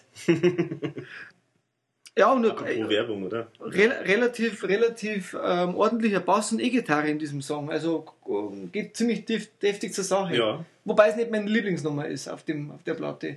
Mhm. Mir ist es ein bisschen zu un zu sperrig. Mhm.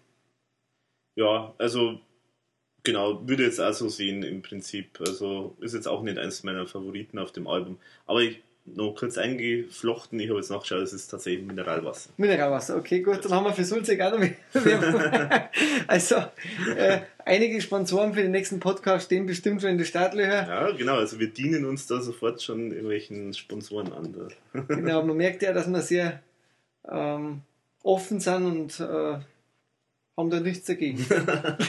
das sagst du. Vor allem, es geht ja um Konsum in diesem ersten Podcast. Also, wenn man da nicht Werbung irgendwie mit dabei hätte. Später, glaube ich, gab es auf der Himmelhölle noch dieses Persudel. Persudel-Werbung. Für Persudel, Persudel, ja, statt für Pers. Echt? Okay. Ja, für dieses andere Waschmittel. Okay. ähm, also, Werbung war schon immer ein bisschen ein Thema für den Thomas, was er sich gern lustig gemacht hat. Hast du nur irgendwie Gedanken dir gemacht zum, zum ähm, dem Song? Ja, also ganz grundsätzlich ähm, wollte ich nur sagen, auch das, das ist es da bei, bei Puzzlegunkel, genauso wie jetzt bei, ähm, wie bei Horrortraum einer jungen Dame, wollte ich nur dazu sagen, dass das eigentlich schon die ersten fast typischen ERV-Songs sind. Also was ja so ganz typisch für ERV ist, ist sind ja so diese so narrativen äh, Songs, also die so eine kleine Geschichte erzählen, sehr Menschen, also Charakterstudien so ein bisschen machen. Und äh, die sind eigentlich da in der Hinsicht total prototypisch, finde ich. Und das finde ich eigentlich ganz interessant, dass gerade in dem ersten Album da genau schon in die Richtung tatsächlich gegangen worden ist. Das stimmt, äh, ja. Also da merkt man schon, wie das dann schon rauskommt. Äh, und ich finde ja eigentlich, dass er solche, solche Lieder eigentlich am besten kann. Also das, das, Das ist macht eigentlich so seine Stärke, finde ich. Das macht er sehr gut, ja. Genau. Dann betritt ja der Billy Beinhardt die Mhm. Bühne. Ich bin ein Mann, ein ganzer Mann. voller Saft und voller Kraft. Ja, das sieht man auch live sehr schön in diesem Supermann-Kostüm. Mhm. Kommt er da in, äh, auf die Bühne. Natürlich auch ganz stolz und erhaben. Mhm. Und da ist er dann eben seine Frau, die, also die Marina, die, wo dann, die er sich dann krallt, die Frau mit dem Atombusen Mhm. und die, die begehrenswerte Frau. Ich muss sagen, dass ich heute das erst entdeckt habe. Und zwar, wenn man den Anfang hört des Songs. Das ist schade, dass wir es nicht einspielen können, aber Mhm. wer es daheim hat, hört euch das mal an. Mich erinnert der Anfang an Sommer 53. Dieses Klaviergeklimper. Mhm. Das geht genauso los wie später Sommer 53, ist auch auf der Café Passé-Platte drauf. Vielleicht einfach mal anhören, ob ich mir da irre oder ob es wirklich so ist. Also, Mhm. es war so, hängt beim Hören wieder, Okay. kann man das in den Sinn. Ja, also auf die Verbindung wäre jetzt gar nicht so gekommen, aber sagen wir so, der, das Lied ist halt auch wieder sehr, ähm, sehr operettenmäßig. Also es ist, es ist jetzt kein, kein klassische Songstruktur, Eher so eine Klaviernummer. äh, sondern ja, es ist eher wirklich so äh, eigentlich eine, eine Darstellung ähm, von einem Sänger. Also es ist eigentlich Genau. im Prinzip ja auch wieder so, so eine kleine, kleine Ballade, die so, so eine Geschichte erzählt und äh, unterschiedliche, unterschiedliche Elemente drin hat und jetzt keine so klassischen Refrain und Strophe und, und Bridge und so weiter Genau. Konstruktion hat, sondern halt eigentlich auch Erzählend ist. Erzählendes ja, in der Richtung. Genau. Und ich finde es sehr abwechslungsreich und äh, ist halt auch super gesungen, finde ich. Also, Ja, das stimmt. Da muss man Ähm. Wilfried jetzt einmal, der ist ja auch bekannt für seine Reibeisenstimme. Spätestens Mhm. dann in die 80er hat er da einiges ja gemacht dann. Ähm, er wollte auch so ein bisschen mit der neuen deutschen Welle später mitgehen, hat aber leider den Durchbruch ähm, nicht mehr so geschafft, also in Deutschland zumindest nicht. Mhm. Ja, wobei die, bei- beim Wilfried, äh, der hat ja schon so viel gemacht, also der hat wirklich alles, in alle Richtungen ist der gegangen. Vom Musical angefangen, über Englisch gesungen am Anfang. Mhm. Und dann teilweise so ein bisschen Volksmusik, Parodien und Punk und also wirklich alles. Also, Katerfrühstück ist ja eine recht interessante CD von ihm. mhm, genau. Die, äh, 94 oder sowas rauskam. Genau, produziert vom Ike Breit, ja, Auch schon mal interessant, das, ist, das zu erwähnen. genau. Und ähm, dann halt lang mit Viergesang jetzt unterwegs, Mhm. wo er eigentlich fast die Hälfte der IRV wieder zusammengefunden hat. Mhm. Zuletzt, also Zwar nicht gleichzeitig, nicht gleichzeitig, genau. Also Ike Breit war dabei lang, der jetzt Theater spielt. Mhm, Und äh, Nino Holm dann anschließend. genau. Und jetzt ist aber, heuer haben sie sie aufgelöst, oder letztes Jahr haben sie sie aufgelöst. Mhm. Und jetzt gibt es ähm, ein bisschen, Wilfried macht jetzt alleine wieder und mit Bands. Auf Wilfried.at kann man das nachlesen, aber so, so treibt momentan. Mhm. Leider nicht auf Viergesang.at, weil die Seite gibt es nicht mehr. Die wurde interessanterweise Ahnung, äh, zurückgegeben. Also so teuer ist eine Domain auch wieder nicht, dass man die jetzt nicht noch weiter behalten könnte, aber gut. Habe ich auch nicht verstanden, aber gut, äh, war vielleicht die Entscheidung. ja, soll es ihm gegönnt sein, wenn er das machen Ich will. glaube, die gab es auch zehn Jahre knapp, die, die vier ja, kann schön kommen. Ja. Und waren ja viel unterwegs, wenn man auf die Tourpläne geschaut hat. Ich habe es Ja. leider nie geschafft anzuschauen, muss ich sagen. Und ärgert mich jetzt eigentlich ein bisschen. Weil, ähm, ja, stimmt, also ich hab's, ich hab's auch verpasst. Also sie wären einmal in München auch gewesen, hab's aber dann irgendwie doch nicht geschafft und seitdem gab es dann keine Gelegenheit mehr. weil man muss sagen, auf Platte hat das mir nicht so gefallen, aber ich war, war mir ziemlich sicher, dass das live einfach besser rüberkommt. Dieser A Cappella-Chor, dieses Singen, weil die waren qualitativ sehr gut, nach meiner Beurteilung. Ja, mhm. aber halt auf Platte war das nie so, dass ähm, da kam, glaube ich, die Atmosphäre nicht so ganz rüber. Mhm. Ja, das glaube ich auch, ja. Also deswegen hätte es mir auch interessiert, weil die haben ja auch da ein bisschen Show dann immer drumherum gemacht. Also das war, glaube ich, schon ein, ein kleines Spektakel auch, äh, sowas mal zu sehen. Und ja, schade, dass, es, dass man es nicht gesehen hat. Also der Billy Beinhardt, der knallharte Macho, wird da besungen im Grunde. Und halt, äh, ja, sagt eigentlich schon der Refrain, ich bin ein Mann, ein ganzer Mann und so. Also das ist, äh, das ist schon, äh, das, ist, das ist schon echt stark äh, geschrieben. Also und es, wenn man es halt so rüberbringt, wie es jetzt in dem Fall der Wilfried gemacht hat, dann ist es halt einfach eine tolle, tolle Geschichte, finde ich. Also ich glaube, wenn ich mir das Album mit dem Klaus vorstelle, das hätte nicht funktioniert. Also für das Typus äh, was der Wilfried ja da meistens darstellen muss, war er auch sehr geeignet. Ja, das kann schon sein. Also, man hat ja auch der Thomas Spitzer immer wieder gesagt, dass er im Prinzip ja seine Lieder dann teilweise eben auch immer an die Sänger hingeschrieben hat und hat natürlich dann für den Klaus einen anderen Stil dann eben gefunden, als jetzt zum Beispiel für Wilfried oder dann für den Steinbecker. Mhm. Also da hat er natürlich schon immer geschaut, dass das als äh, das Gesamtpaket dann auch passt. Also er hat offenbar jetzt nicht einfach so ein, äh, ein Lied geschrieben, sondern hat halt da wirklich versucht, das auf die Leute halt hinzuschreiben. Und das merkt man auch, finde ich. Also. Ja, hat auf jeden Fall immer sich gut angehört. Mhm. Genau, dann als nächstes GTX Deluxe GS. Ja, tolles Auto übrigens, diese Alfetta, die da vorkommt in dem Song. Ich habe mir das heute nochmal angeschaut.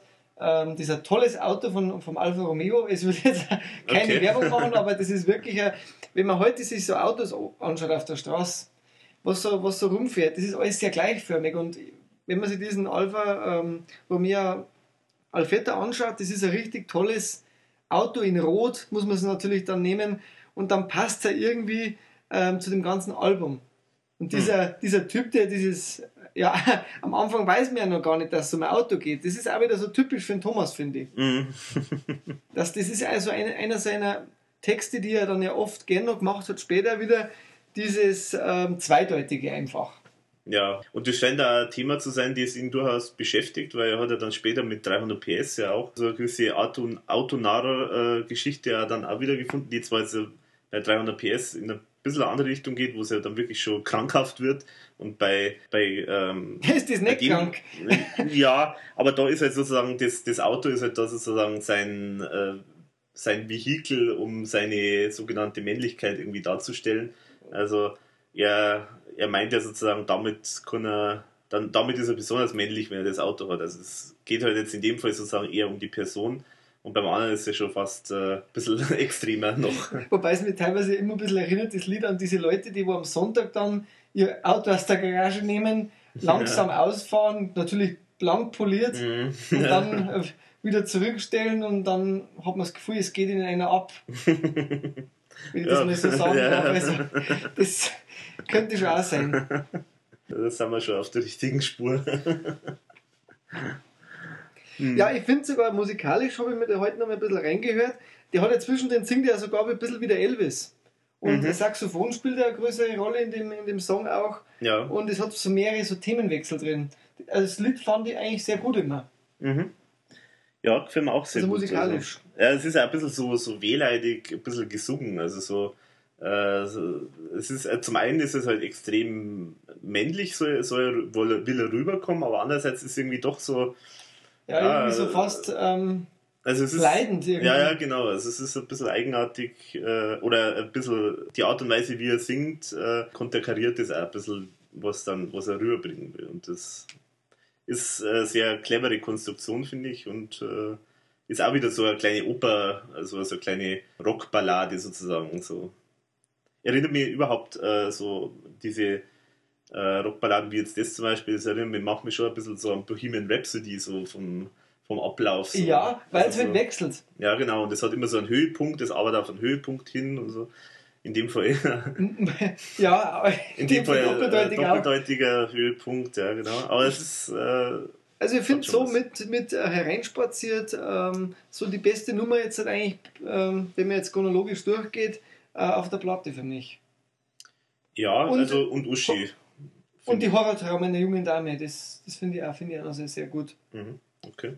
Als nächstes kommt Umberto. Ah. Ja, Umberto, da habe ich mir heute nochmal das äh, Booklet angeschaut oder das Rockcomics. Mhm. Und da muss ich sagen, das ist mir nicht aufgefallen zuerst, wenn man es nur im Kleinen gesehen hat. Das Ganze, da braucht man wirklich das große die große LP, um da deutlicher zu sehen, was der Thomas da gemacht hat. Und er, er, er, er schmalzt ja da als, als italienischer Liebesdurstender mhm. eine kopflose und auch, äh, sagen wir mal so, beinlose äh, Schaufensterpuppe an mit deutlicher, mit deutlichem ähm, ja, Freizügigkeit, sage ich ja. jetzt einmal. Also die Frau ist nackt und das sieht man auch sehr deutlich, auf was sie ihm aus ist oder auf was er aus ist in dem Fall. Und äh, gerade, dass die so kopflos ist, hat man dann schon wieder, äh, das ist schon wieder so eine gewisse Doppeldeutigkeit, denke ich einmal. was er da an den Tag legt. Dieses Ja, es sind halt auch wieder diese Klischees, die halt da natürlich jetzt eine Rolle spielen. Für er ist der große Pfau sozusagen, der sich da aufmandelt. Und, äh, Eigentlich Frau weiß ist jeder, für, was er will. und Frau ist für ihn halt jetzt da an der Stelle halt einfach nur so eine Puppe. genau. Das ist egal, wo, wer das ist, sondern das ist halt einfach irgendeine Puppe. Und äh, ich mein, also was ich mir auf jeden Fall aufgeschrieben habe, das ist halt, äh, ich finde diese Stelle so genial. Die Beschreibung sozusagen, sozusagen der, der, der Vollzug, wie der beschrieben wird, so, nennen wir es jetzt mal so. Und zwar einfach mit fünf Wörtern. Und zwar Andiamo, Appartimenti, Avanti Avanti, No Dementi. Ist alles klar, oder? Eigentlich braucht man nicht mehr viel dazu sagen. Das finde ich großartig. So, also, ich mein, bei Küss die Hand, schöne Frau, da ist es, sagen wir mal, auch relativ kurz beschrieben, aber nicht so prägnant wie jetzt da in dem Fall. Es ist, ich komme mir immer wieder drüber amüsieren. Also, Ja, vor allem muss man auch sagen, einer der wenigen Songs, wo der Thomas überhaupt in der Geschichte der ERV äh, einen ganzen Songs selber singt. Mhm, Ist ja. ein bisschen lang geraten, meines Erachtens. Also dauert ja, glaube ich, knapp fünf Minuten, das die Nummer. Ähm, hätte ein bisschen knapper sein können insgesamt, dann hätte es vielleicht ein bisschen mehr Pep, weil ja. es musikalisch halt leider wenig hergibt.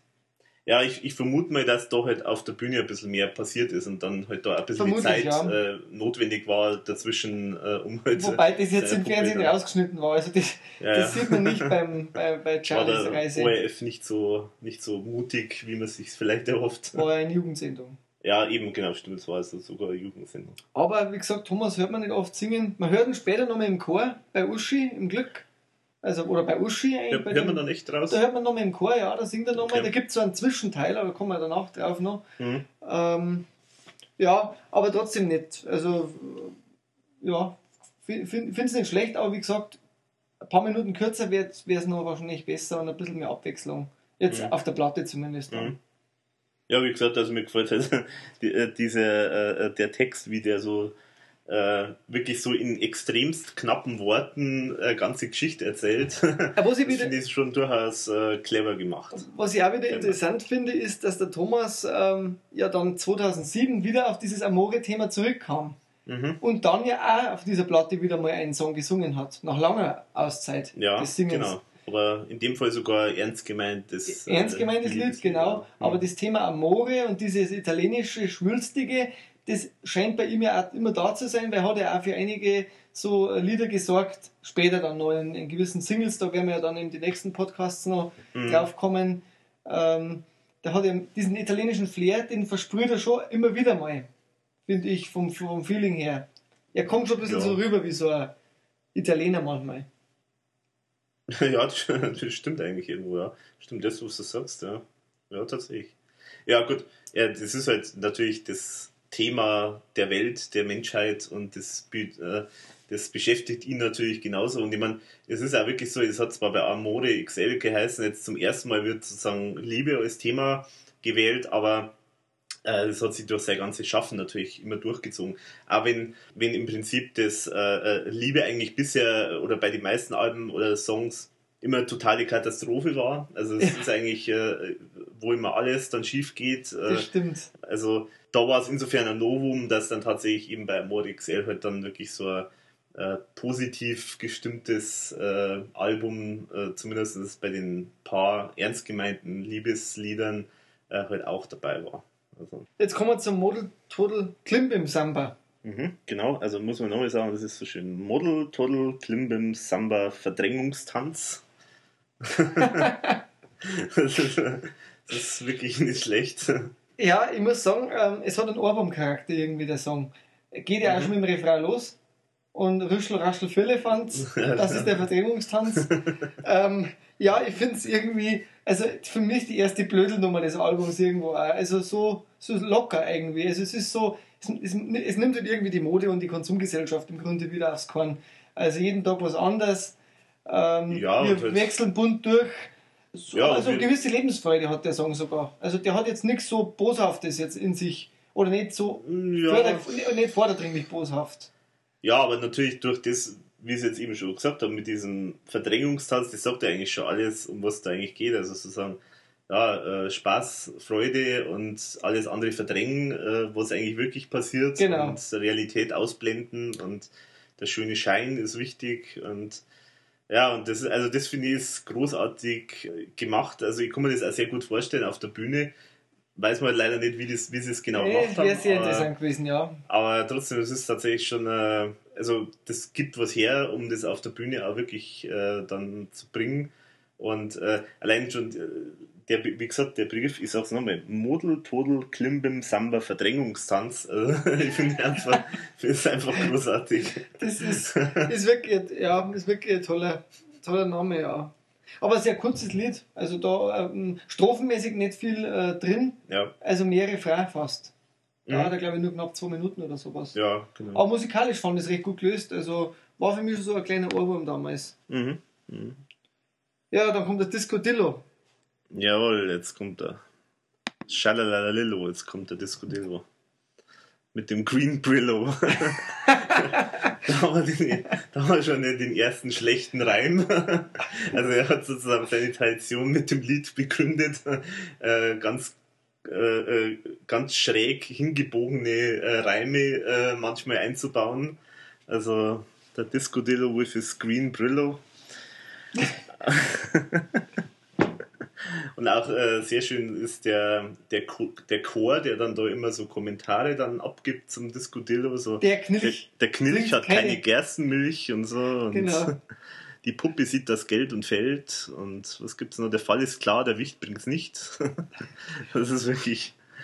Das, das ist schon sehr komisch gemacht. Also, Ja, ist vielleicht auch gar nicht einmal unbewusst von der EMI damals auf die Platinum Collection gekommen in der Remastered-Version, Mhm. wo man ja auch noch drüber reden muss. EMI hat ja mit Sicherheit nicht nur diesen einen Song remastered. Mhm. Vor allem haben die ja schon in dieser Platinum Collection 2006 kam die raus, angekündigt, dass die erste Platte wieder zugänglich sein wird. mhm. Da warten wir bis heute drauf, liebe EMI. Und ich muss Ja. sagen, es wäre schön, wenn es die Platte gäbe. Und wenn es nur eine schön, kleine. Auflage wäre, ja. äh, vielleicht dazu halt noch mit den zwei Weihnachtssongs, Mhm. wenn möglich.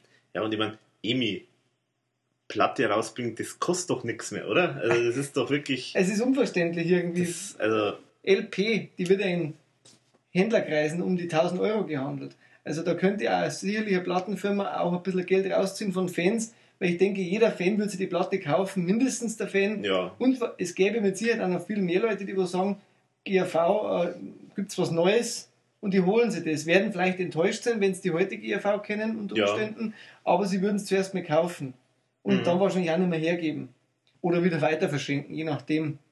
Also ich finde es sehr schön, weil ähm, der klingt recht gut, die, diese Remastered-Version. Ja, da haben sie offenbar wirklich was gemacht. Also, äh, da muss man es ja loben, also äh, da muss man es loben, das Mhm. klingt wirklich vom Soundtechnischen her, da haben sie schon ein bisschen was rausgeholt. Mhm. Und äh, mei, auf der Platte hört man halt auch das Knacksen nach wie vor noch leicht. Ja, ja, natürlich, klar. Und, aber wobei die, die Aufnahme an sich finde ich auf der EP auch trotzdem, obwohl es ja insgesamt so low-cost war, äh, mit der Aufnahme ist eigentlich trotzdem sehr, sehr gute äh, Soundqualität. Ja, das stimmt.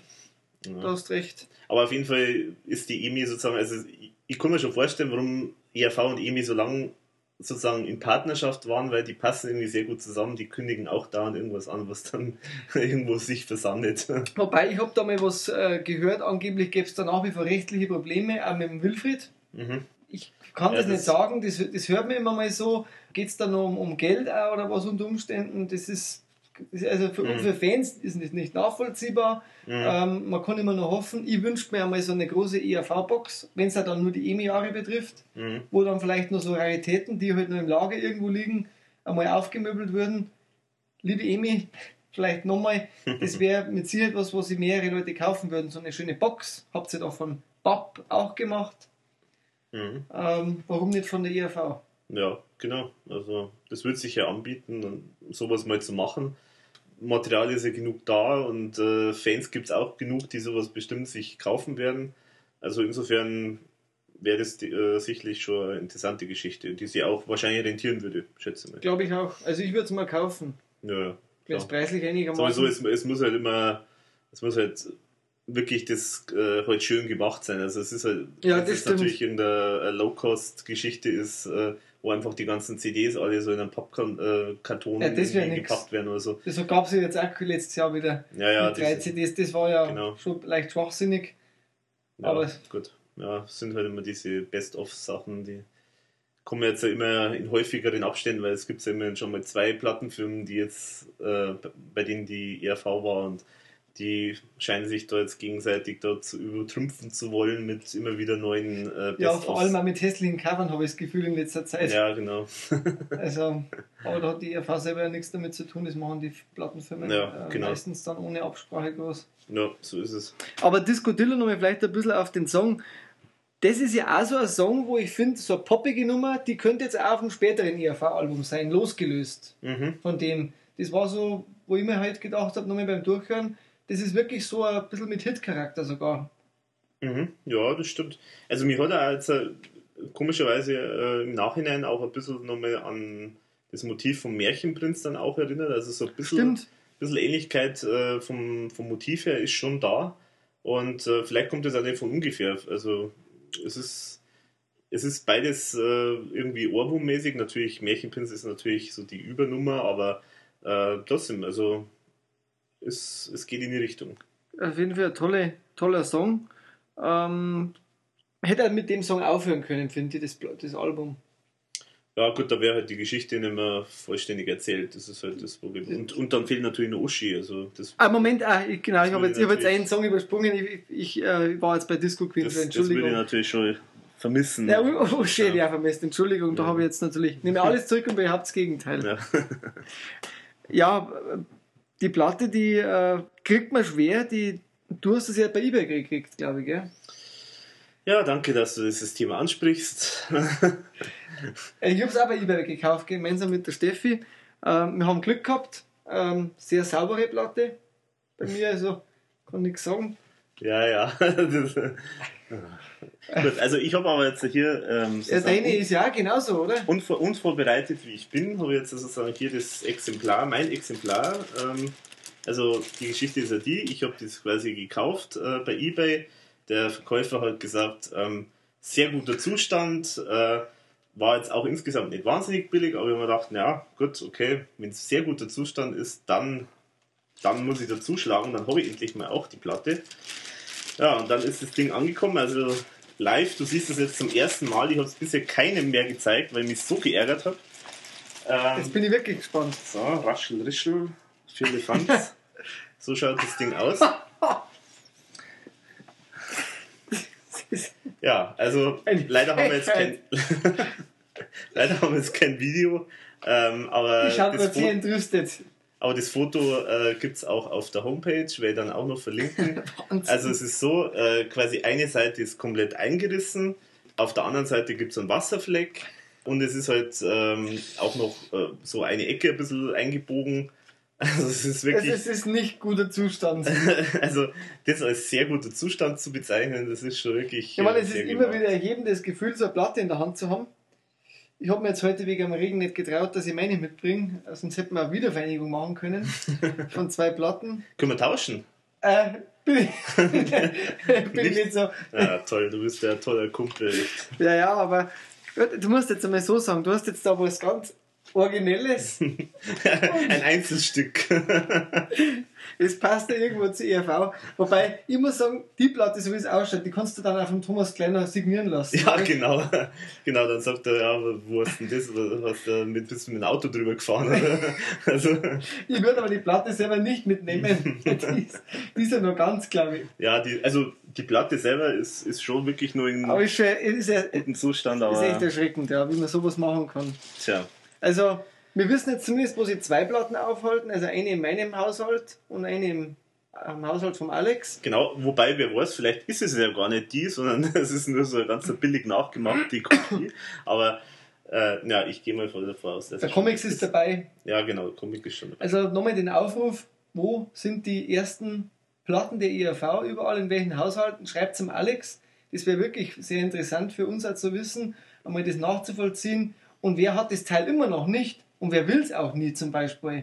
Das gibt es ja auch so Leute, die, ja, ja, die wo sagen, ähm, ERV geht bei mir erst etwas später los, ich brauche die nicht. Mhm. Wobei jeder Fan, glaube ich, will das Teil schon haben irgendwo. Ja, gut, es kommt davon. Also ich meine, äh, natürlich gibt es ja bei ERV verschiedene Facetten und wenn man jetzt äh, eher so die sagen wir, erfolgreichen Jahre so äh, vielleicht ab 83 oder so äh, bis 95 äh, ähm, am am liebsten mag und wenn man da die ERV kennengelernt hat, dann kann es halt sein, dass, dass man da natürlich schon ein bisschen irritiert dann ist von dem Sound, weil das natürlich schon ganz eine andere Richtung auch ist. Das stimmt, ja.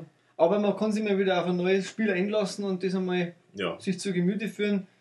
Ähm, vielleicht sollte man einfach vorher bei jemandem mal reinhören. ja genau. Das, das wäre vielleicht eine Empfehlung, einfach mal sich von irgendjemand äh, das mal vorspielen lassen und ja, dann kann man Aber- ja selber entscheiden. Aber es ist trotz allem egal, wie, wie kaputt die Platte ausschaut, dann finde ich trotzdem erhebendes Gefühl, wenn man die Platte hat. Also es ist Also bei mir war es nicht erhebendes Gefühl, aber prinzipiell schon, ja. also schön, sie zu haben. Ja, genau. Mein Wunsch, ja, übrigens, das habe ich ja noch ganz vergessen, das wollte ich erzählen. Ich habe mir das damals ja ähm, als Jugendlicher, wo ich das erste Mal erfahren habe, dass es diese Platte gibt und dass sie so selten ist, da gab es früher so Kartenlegetricks mit ganz normalen Spielkarten und so Ataro-mäßig fast. Mhm. Und ich habe mir dann damals ausgelegt, kriege ich diese Platte und es kam ja raus. Mhm. Und ja, den Wunsch habe ich mir ja, wie gesagt, heuer erfüllt. Das Ja, aber so, wie lange hat es dann gedauert? Ja, so 15 Jahre.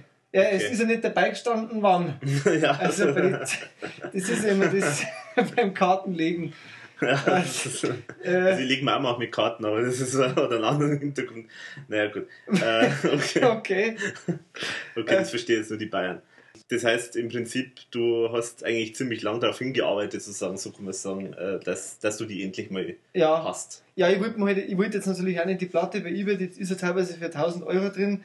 Ähm, Mhm. Wir haben jetzt gemeinsam 400 Euro Zeit. Mhm. Oder, oder 300, ja knapp 400 Euro haben wir Zeit. Mhm. Und das ist jetzt ein Preis, wo ich sage, okay, das, ähm, Ja, ist viel Geld, aber sagen wir Kann so, man wenn aus- man wenn man es also- jetzt wirklich mal haben will, dann, dann muss man halt einmal sozusagen in den sprichwörtlichen sauren Apfel beißen. und ich glaube, da habe ich jetzt nicht zu teuer gekauft. Also die kriegt, viel günstiger kriegt man die meistens gar nicht. Ja, außer man hat jetzt extrem Glück oder so, dann, aber das stimmt schon, in, dem, in der Region muss man sich da schon bewegen, wenn man es haben will, normalerweise. Es wäre wirklich interessant, ob es nur irgendwo in, in so Läden gibt, die nicht wissen, was die wert ist. Dann haben wir denen natürlich jetzt eine schlechte Vorlage geliefert für alle, die. Ja, aber ich glaube, das mittlerweile, glaube ich, hat sich das dann, oder äh, die recherchieren schon so gut normalerweise mittlerweile, dass man das dann relativ, dass die es da auch recht schnell dann rauskriegen, äh, wie viel so eine äh, Platte wert ist. Ja. Uschi im Glück, oder Uschi heißt sie Uschi, eigentlich ja, nur, genau. Mhm. ist der längste ERV-Song. Der längste überhaupt. Ja, meines Wissens schon. Der dauert Okay. 8,24. Mhm. Ja, stimmt, das könnte hinkommen, ja. Also ist schon eine sehr lange Nummer. Also, zwar nicht so lang wie die von Wolfgang Petri. okay, das äh, eigentlich schade, dass der so lange Songs macht. ja, das kann man wohl sagen, ja, genau. Na, aber stimmt, das ist, äh, das stimmt, das dürfte schon hinkommen, dass es sehr lang ist. Genau, es ist Gut, Maxi-Versionen vielleicht von irgendwelchen Songs abgesehen einmal, aber ich glaube trotzdem, dass das mit die längste ist. Ja, also diese, diese Medleys, so Let's Hop Medley oder so, das glaube ich, das könnte auch in die Richtung gehen. Genau, so aber das ist ja originäres Aber das ist Lied. natürlich, genau, das ist Ähm, kein neues Lied und kein, das ist ja ein Remix dann in dem Genau. Fall. Also kann man jetzt nicht vergleichen. Ja, ja aber es ist eine schöne Ballade, also durchaus als recht anrührend, also obwohl ja die Uschi eigentlich so ein, eigentlich fast ein bisschen Anti-Held ist, also sie, sie ist ja jetzt nicht so die wahnsinnig sympathische äh, Figur, aber trotzdem, da hat man dann schon ein bisschen Mitleid mit ihr, weil halt irgendwie alles schief geht, was schief gehen kann. Inhaltlich auch sehr schön gemacht, finde ich, vom Mhm. Aufbau her. Also Ja. also Bohemian Rhapsody hast du vorher angesprochen, auch hier sehr häufige Wechsel. Mhm. Genau, also es ist auch wieder so, ja, mit Höhen, Tiefen, also es geht halt, die Musik passt sich halt quasi sozusagen der Stimmung auch an und ähm, ist wirklich äh, echt, echt schöner, schöner Song, den man wirklich immer wieder gern hören kann. Ich weiß jetzt gar nicht, wer hat eigentlich äh, das, äh, die Uschi eigentlich auf der Bühne gespielt. Ich weiß es auch nicht. Äh, würde mich auch interessieren, da wollte ich dir auch was fragen zu der Nummer. Und zwar, ähm, es singt ja der Wilfried in der Regel, aber es singt einmal jemand die Uschi. Und ich meine nicht, dass das der Wilfried ist. Mhm, wahrscheinlich, ja. Wer war das? Mhm. Also, wenn das jemand rausfindet, also ich habe es nicht rausfinden können. Mhm. Ja, also ich weiß es auch nicht. Also Das wäre auch interessant Genau, zum Beispiel für uns jetzt. Dann ähm, bitte melden sozusagen. Also die so Antworten kommen ja dann auf deine Webseite, denke ich mal, wenn man Ja, genau. wenn es so Fragen dazu gibt jetzt auch oder sowas, dann Ja, ja, genau, das will dann alles auf der Webseite dann veröffentlichen, beziehungsweise wir können es dann auch ansprechen, wenn wir, wenn es noch eine weitere Folge gibt, wenn wir es jetzt nicht um Kopf und Kragen geredet haben. das stimmt. Aber, aber insgesamt eine ganz eine tolle, lange Nummer, aber ähm, in der Mitte auch noch ein schöner A Cappella-Teil, Mhm. äh, wo der Thomas auch nochmal da, deutlich rauszuhören ist, Genau. wo er nochmal mitsingt. Also mir gefällt es auch sehr und auch vom Arrangement her, äh, glaube ich, ist es vom, vom Komplexen her der komplexeste Song der, vom Album. Äh, Der, Ja. wo am meisten äh, Wechsel drin hat. Mhm. Genau. Äh, es, da nie langweilig. Für Mhm. mich war jetzt. mhm. es ist auch wirklich, äh, es hat auch wirklich wieder so ein paar so ganz schöne Stellen auch drin. Also zum Beispiel, was mir immer ganz gut gef äh, gefällt, zum Beispiel ewig feuchter Kundenfuß, da kriegt man den Anzipf-Blues. Also das, ist, äh, das sind auch wieder so, so schöne Stellen, äh, da kann man sich immer wieder daran amüsieren. Ich bin die Uschi, die Uschi im Glück. Immer vorwärts, nie Immer nur vorwärts, nie zurück. Natürlich Zitate. Da ist jetzt eigentlich sozusagen ja schon äh, die Geschichte scheinbar irgendwie zu Ende mit, mit Uschi, ja, ähm, weil man hat jetzt irgendwie nicht das Gefühl, dass da jetzt sozusagen irgendwie noch was anknüpfen könnte. Aber es kommt ja dann sozusagen noch der letzte Song, die Disco Queen. genau. Und das ist ja ganz ein eigenartiges Lied. Ja, das stimmt. Und ich mich nie warm hören damit. Also, Ja, mir geht's so. Der ist mir zu. Aber Kraftwerk ist mir eingefallen heute, wo ich noch genau. gehört habe. Ja, ja, genau. Es geht schon in die Richtung so Kraftwerk. Äh, Im Prinzip ist da eigentlich nur so ein Loop von einem Syn äh, Synthesizer äh, zu hören. Eigentlich fast nur Drumkit. Äh, und äh, dann ganz kühl äh, mit einem Filter überlegt gesungen. Ähm, und auch der Text ist sehr eigenartig irgendwie. Es ist, äh, also es soll natürlich äh, diese Kälte rüberbringen, das ist schon, das ist mir schon klar. Aber trotzdem ist es, es, es ist auch vom Textlichen her teilweise sehr eigenartig äh, geschrieben. Mir gefällt der Vortrag in dem Fall auch irgendwie nicht. Also ich finde, das ist ja irgendwie ein bisschen miss, miss, missglückt, das Ganze. Was mir gefallen hat, interessanterweise, waren diese Kugeln, die da aufeinander schlagen. Diese, diese, Mhm. diese, dieses, dieser Mhm. Sound, den die machen, den fand ich irgendwie interessant. Mhm. Ähm, ansonsten, ich kann dem Lied nicht viel abgewinnen. Auch den, zum Schluss, dass sie dann den Disco Dillo bei 100.000 Watt äh, heiratet, das hat sie mir noch nicht erschlossen ganz. Ja, wie wir es vorher schon gesagt haben, also das ist ein bisschen so ein, ein bisschen unklares Ende. Also eigentlich ist es halt schon ein, kein Happy End im Prinzip. Mhm. Was da jetzt genau dahinter steckt, äh, bin ich mir jetzt auch nicht ganz sicher, aber es ist auf jeden Fall, es ist schon ein bitteres Ende, so, soweit kann man es schon sagen. Was mich immer noch interessieren würde, aber da wird uns wahrscheinlich auch noch der Thomas selber Auskunft geben können dazu. Äh, die Platte, die dauert knapp 40 Minuten. Mhm. Aber so eine Show, wie lange hat sowas gedauert früher? Also war Ja, das ähm, 60 Minuten oder war das so 90 Minuten? Mhm. Äh, wie haben die das gefüllt noch? Äh, Gab es da noch weitere Songs, die man jetzt einfach nicht kennt oder die man nicht auf die Platte nehmen konnte, weil es einfach viel zu weit weg von einem Song ist? Mhm. Ähm, das wäre schon mal interessant, wie, haben, wie war der Ablauf eigentlich insgesamt von dem Ganzen? Ich denke mal zwar schon, dass die von der Chronologie her so sind wie auf der Platte, aber was war dazwischen? Ich Mhm. denke, manchmal fällt da hier bei der Platte das dazwischen. Ja, genau, das ist halt eben das, was wir vorher schon gesagt haben. Die Rahmenhandlung fehlt halt im Prinzip auf, dem, auf der Platte und da, das erschwert natürlich manchmal so ein bisschen das Verständnis von den Texten, äh, weil halt manchmal vielleicht auch in diesen Zwischenhandlungen einfach was passiert, das dann mehr erklärt, was dann später passiert. Genau.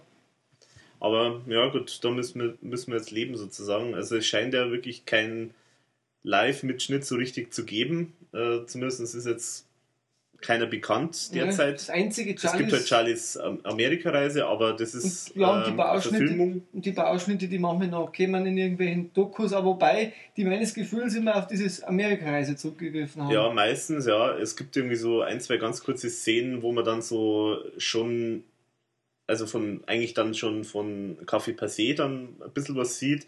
Ähm, aber so richtig, oder von dieser Weihnachtsshow gibt es ja auch Fotos ein paar. Aber, aber nur Fotos, glaube ich. Ja, gell? nur Fotos. Also es ist, äh, es ist echt wenig, was man da momentan äh, so noch hat. davon. Also sehr, sehr schade eigentlich, wenn da jemand da ist, der wo, wo noch irgendwelche Materialien hat und sei es auf Super 8 oder sonst irgendwas, das wäre Mhm. natürlich hochinteressant. genau. Vor allem die Scheinwelt-Show, also diese Weihnachtsshow, die es da gab. Es gab ja die, zuerst hieß sie ja Lametta Scheinwelt-Show und dann gab es ja das Jahr drauf nochmal so ein Weihnachtsprogramm, die Mhm. hieß dann Weihnachtsshow einfach nur. Mhm.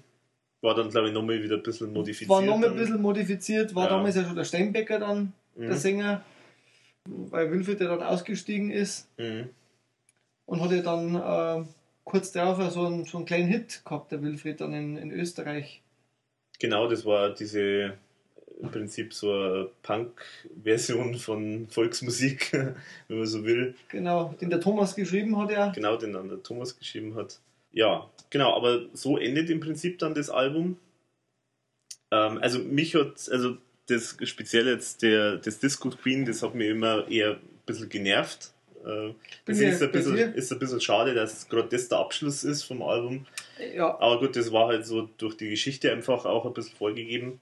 Das stimmt, ja. Ja, insgesamt, wie ordnest du das Album so bei dir ein? Also, was ist es so, wenn du so eine kleine Mini-Rangfolge dir überlegst, was, wie würdest du das einordnen? Also, auf alle Fälle über Let's Hop. das ist nicht schwer, oder? nee, also ich finde find die Platte gut. Ähm, natürlich ist es ganz anders wie die anderen Sachen, die die ERV gemacht hat. Ja, so im Mittelfeld, irgendwo im Mittelfeld. Mhm. Ist jetzt nicht, gehört jetzt nicht so die obersten Reißer, da war sie einfach nur zu frisch. Mhm. Die, da, ich finde, das wäre eine Platte, da muss man einfach dazu sehr viel sehen. Das wäre, ja. das wär, da müsste man das einfach mal selber gesehen haben, dann hätte man ein anderes Feeling dabei. Mhm. Sie ist nicht, wie viele sagen, politisch. Da haben wir uns ja, vor dem genau. Podcast genau. schon mal kurz drüber unterhalten. Also sie hatte den Konsumterror speziell, äh, nimmt sie zur Brust. Hm. Ja, also für mich ist, ist das Album auf jeden Fall schon durchaus schon im, in einem oberen Mittelfeld, sage ich jetzt mal. Ähm, aber es kommt halt jetzt zum Beispiel nicht an Café Passé dran oder so. Das ist halt einfach äh, schon so, äh, fast schon erschreckend perfekt äh, ähm, zusammengebaut ist. Ähm, da ist halt einfach äh, das erste Album halt äh, zu ähm, noch zu äh, roh an manchen Stellen. Aber was, was ich ein bisschen vermisse, dann bei den späteren Alben, also die musikalische Richtung, äh, die hätte die ERV ruhig ein bisschen mehr noch weiterverfolgen können. Stimmt. Also gerade dieses äh, so Boogie, äh, Boogie-Jazz-lastige, ähm, das, das gefällt mir halt jetzt persönlich recht gut und deswegen ja. hätte ich das schon ganz gern, wenn das, äh, wenn das ein bisschen weiter verfolgt worden wäre. Es wäre halt jetzt auch die Hoffnung ähm, bei diesem Unplugged-Programm, dass man nicht vielleicht, dass man vielleicht mal wieder eine Nummer von dem mhm. alten das wäre es äh, natürlich, genau. Ja. Album da wieder ins Programm nimmt. Also zum Beispiel gerade das Hereinspaziert könnte, glaube ich, auch der Klaus sehr gut machen. Er hat mhm. ja auch diese Show. Talent, es würde sogar sehr passend sein. Genau, es würde sehr passend Weil er sein, Moderator oft jetzt ist. Mhm. Ähm, das könnte man sehr gut vorstellen, dass man da mal ein oder zwei Songs in so einem Unplugged-Programm einbaut. Mhm. Weil die sind ja nicht so rockig jetzt speziell. Hereinspaziert, das könnte man relativ schön so varietémäßig rüberbringen. Mhm. Das, das, wär, das, wär, das würde mir jetzt zum Beispiel sehr gut gefallen. Finde ich, würde sogar immer passen beim ERV-Anfang auch rein theoretisch. Je nachdem, wie man so eine Show aufbaut. Ja, es muss halt thematisch passen. Genau. Halt aber bei so Unplugged, da könnte man es jetzt vorstellen. Aber da wird sich der Thomas mit Sicherheit auch bei Zeiten dann Gedanken dazu machen. Ja, ja. Und ich glaube, ihm ist das Album schon sehr wertvoll, weil das weiß ich von der Steffi, die hat mir mal erzählt, da kam eine scheinbar an so ein altes Plakat. Mhm. Und ähm, hat das dabei gehabt bei einer Tournee und hat dann das, wollte es jetzt äh, signieren lassen. Und mhm. der Thomas hat ganz feuchte Augen gekriegt, weil das Plakat mhm. gesehen hat und hat gesagt so, oh, das, er hat das gar nicht mehr. Mhm, genau, das hätte er gern wieder. Und ja. ähm, da denke ich mir also schon. Er hat dann auch erzählt, so von dem Produktionsprozess damals, also wusste das, das haben wir das selber alles gedruckt, diese ganzen Plakate, und hat dann recht äh, begeistert davor erzählt, sozusagen, wie schön das war. Also, ja, das, da kann man natürlich schon vorstellen, dass da der, der Thomas Spitzer da schon Interesse daran hätte, da jetzt mhm. in die Richtung mal wieder was zu machen, beziehungsweise das Album irgendwie einmal wieder, wieder zu oder wieder zu beleben an ja, der Stelle. Weil es steckt jetzt, glaube ich, sehr viel Herzblut drin in dem, in dem ersten Album. Er hat ja einige Songtexte scheinbar auch verworfen. Damals dann, wenn man das Buch liest. Genau, also da gibt es ja, gibt's ja auch diese Geschichte von Klaus, also Klaus Eberhardinger, der zwar ja damals noch nicht dabei war bei der ERV, aber äh, im Prinzip schon irgendwie befreundet oder zumindest in einem sehr engen Kontakt auch mit dem Thomas Spitzer war. Und äh, der dann eben gibt es eben diese Geschichte, angeblich soll quasi der Thomas Spitzer voller Stolz die, äh, sein Konzept für die Show äh, präsentiert, ihm präsentiert haben. Und der Klaus Eber Hartinger hat dann eben gesagt, so sinngemäß, ja, also du kannst es aber besser, also das so ist noch nichts. Äh, und dann war halt erstmal fürchterlich beleidigt natürlich, aber er hat sich dann anscheinend hingehockt und hat innerhalb kürzester Zeit, in wenigen Tagen, dann sozusagen das zweite Konzept dann äh, geschrieben und das war dann die letztendlich die Show. Genau. Schön, dass es bis heute gibt, die Band, muss man schon sagen. Weil wenn man jetzt der, mit der Platte heute wär, würde man wahrscheinlich die ERV nicht kennen. Ja, Also die wäre wahrscheinlich in der Versenkung verschwunden dann.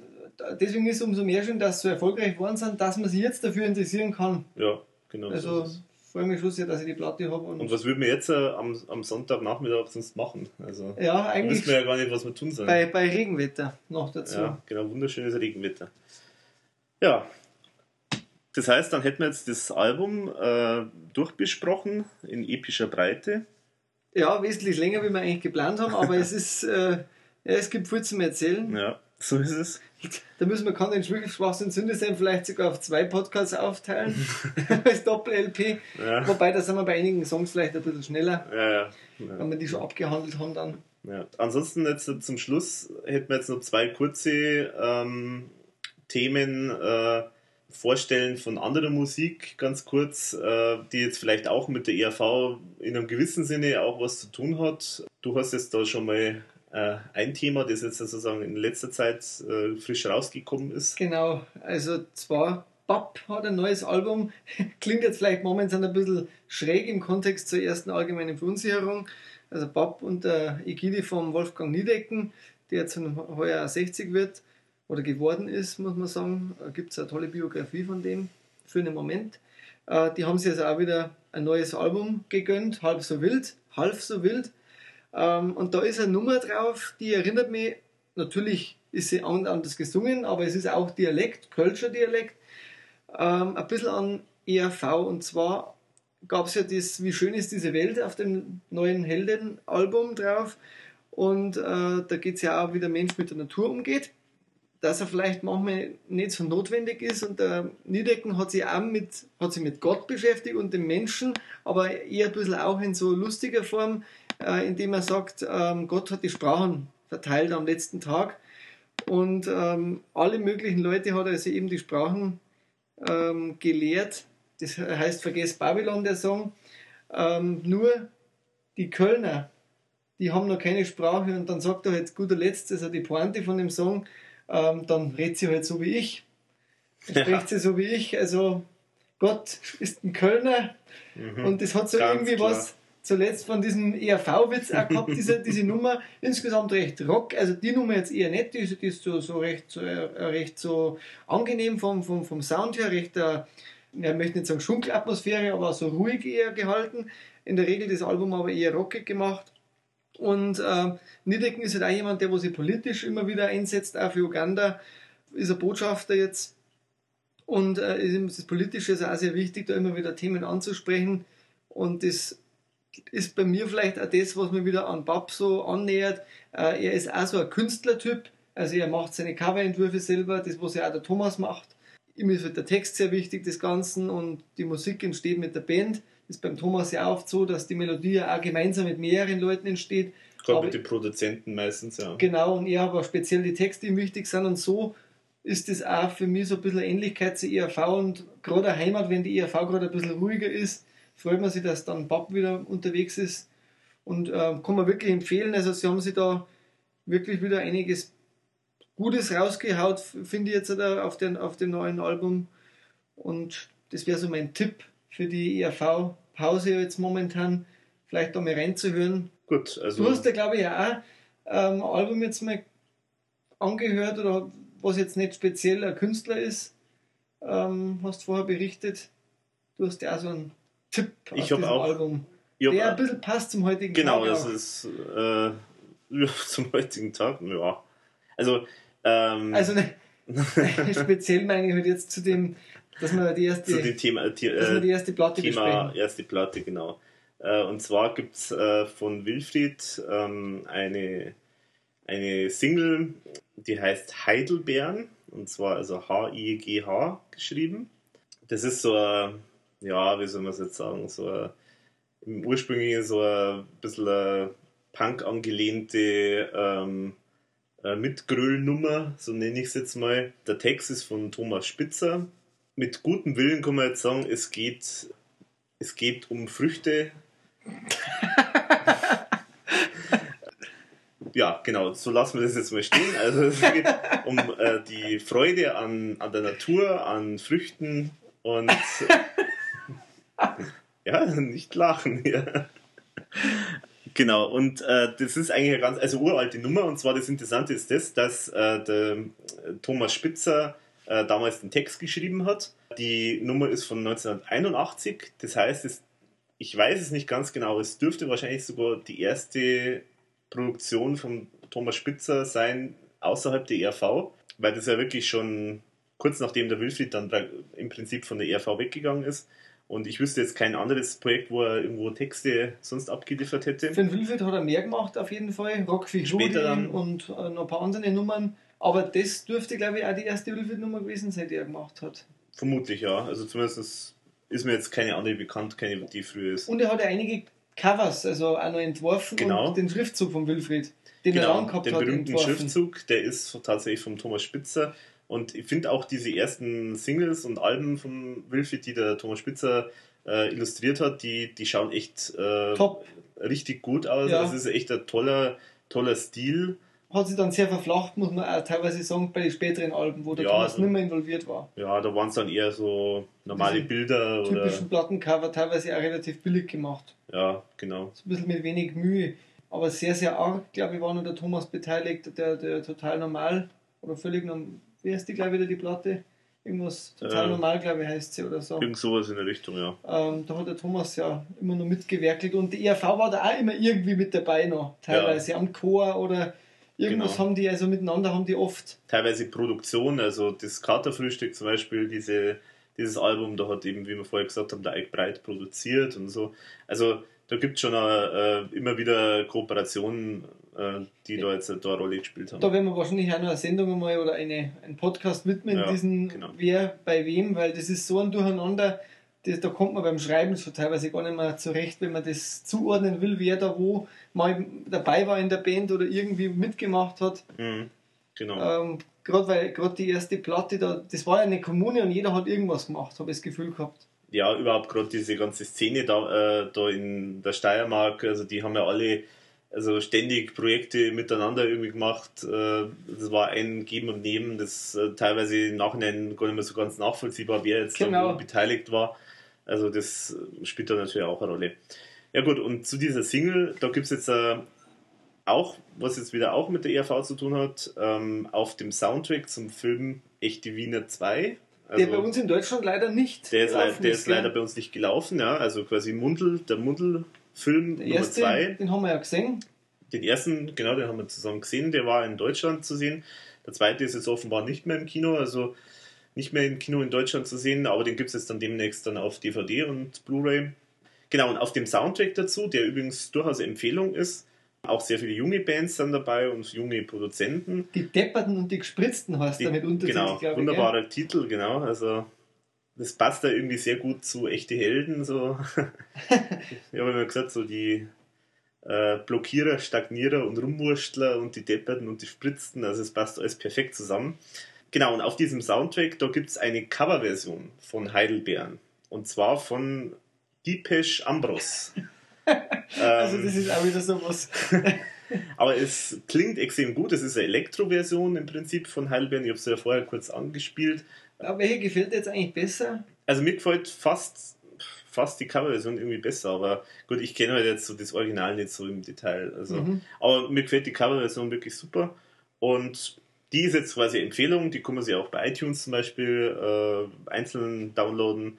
Mit ähm, natürlich dann Kriegst der Watschen von der ERV. Genau, auf dem Soundtrack ist natürlich auch eben Kriegst der Watschen, also quasi der Titelsong zu dem Film. War übrigens meines Erachtens eine ganz eine tolle Nummer auch von der ERV. Ja, genau, also da werden wir auch noch sicherlich noch ja. länger dann drüber reden mal. Mit Sicherheit. Wenn es um das Album geht. Genau, das ist meine Empfehlung an der Stelle. Ja, jetzt denke ich, sind wir also ziemlich am Ende angekommen, da in dem Super Sound Studios in Arting. Genau. Mhm. Und Hoffentlich haben wir jetzt keinen Tod geschmerzt. ja, genau. Äh, eine letzte Durchsage ist sozusagen, ich kriege da jetzt gerade einen Fax von äh, Gabi aus Salzdetfurt. Äh, hallo, hallo Alex und hallo Wolfi, also wir sind anscheinend schon per Du. Ähm, äh, kann man denn auch mal Fragen stellen? Äh, und ja, äh, wie es der Zufall will, wir haben da tatsächlich was vorgesehen. Also wenn jemand Fragen stellen will, dann bitte auch per Audio, also einfach per E-Mail schicken oder ich werde da auch noch auf der Webseite noch ein bisschen was anbieten. Also wenn jemand irgendwelche Wortbeiträge hat, irgendwas Wichtiges zu sagen, zum Beispiel ist das was, scheiße. denn, was der hier wieder für einen Blödsinn schrei äh, äh, sagt und so weiter. Und äh, so gut, dass es kein Videopodcast ist, weil ihr habt ja sicherlich nur Radiogesichter oder so. Wir wollen nicht die, Stimm die Gesichter noch zu diesen furchtbaren Stimmen. Genau, dann bitte her damit. Also Beschimpfungen, äh, Lobeshymnen und sonstige Reaktionen äh, einfach an uns. Also E-Mail-Adresse info at verunsicherung.de. Und dann werden wir das auch spielen und äh, dann auch kommentieren unter Umständen oder wenn es Fragen gibt, dann auch versuchen zu beantworten. Genau, und ansonsten dann verabschieden wir uns mal. Ja, also ich wünsche jedem, der jetzt da noch nicht eingeschlafen ist, eine gute Nachtruhe. Genau, wir haben vergessen das äh, Aufwecken zwischendrin. Das kann ich aber noch später noch reinschneiden. Da Das mal werden so wir- Trompetenchor oder so zwischendrin da mal rein, äh, damit die Leute nicht einschlafen. Ich hoffe, der Podcast war für euch jetzt nicht zu langweilig. Wir wollen es jetzt auch nicht unnötig in die Länge ziehen. Also ich von meinem Teil muss sagen, habe richtig Spaß gehabt, weil ich habe einiges. Neues erfahren äh, durchs Gespräch und also würde ich gern wieder machen. Das heißt also, äh, würden wir uns freuen natürlich über Lob, weil ich gerne weitermachen würde und der Alex nur weit weitermachen will, wenn er Lob bekommt. Genau, also ich bin total, also bin total opportunistisch. Also ich mache nur weiter, wenn mir jemand lobt. Also sonst äh, gibt, äh, sonst passiert da nichts. Und ich mache eigentlich nur weiter, weil ich Spaß da habe. Das ist so unterscheidet uns und das macht, glaube ich, den Spaß aus. Na gut, okay. Also, Also- dann verabschieden wir uns. Also dann Servus bis zum nächsten Mal. Servus.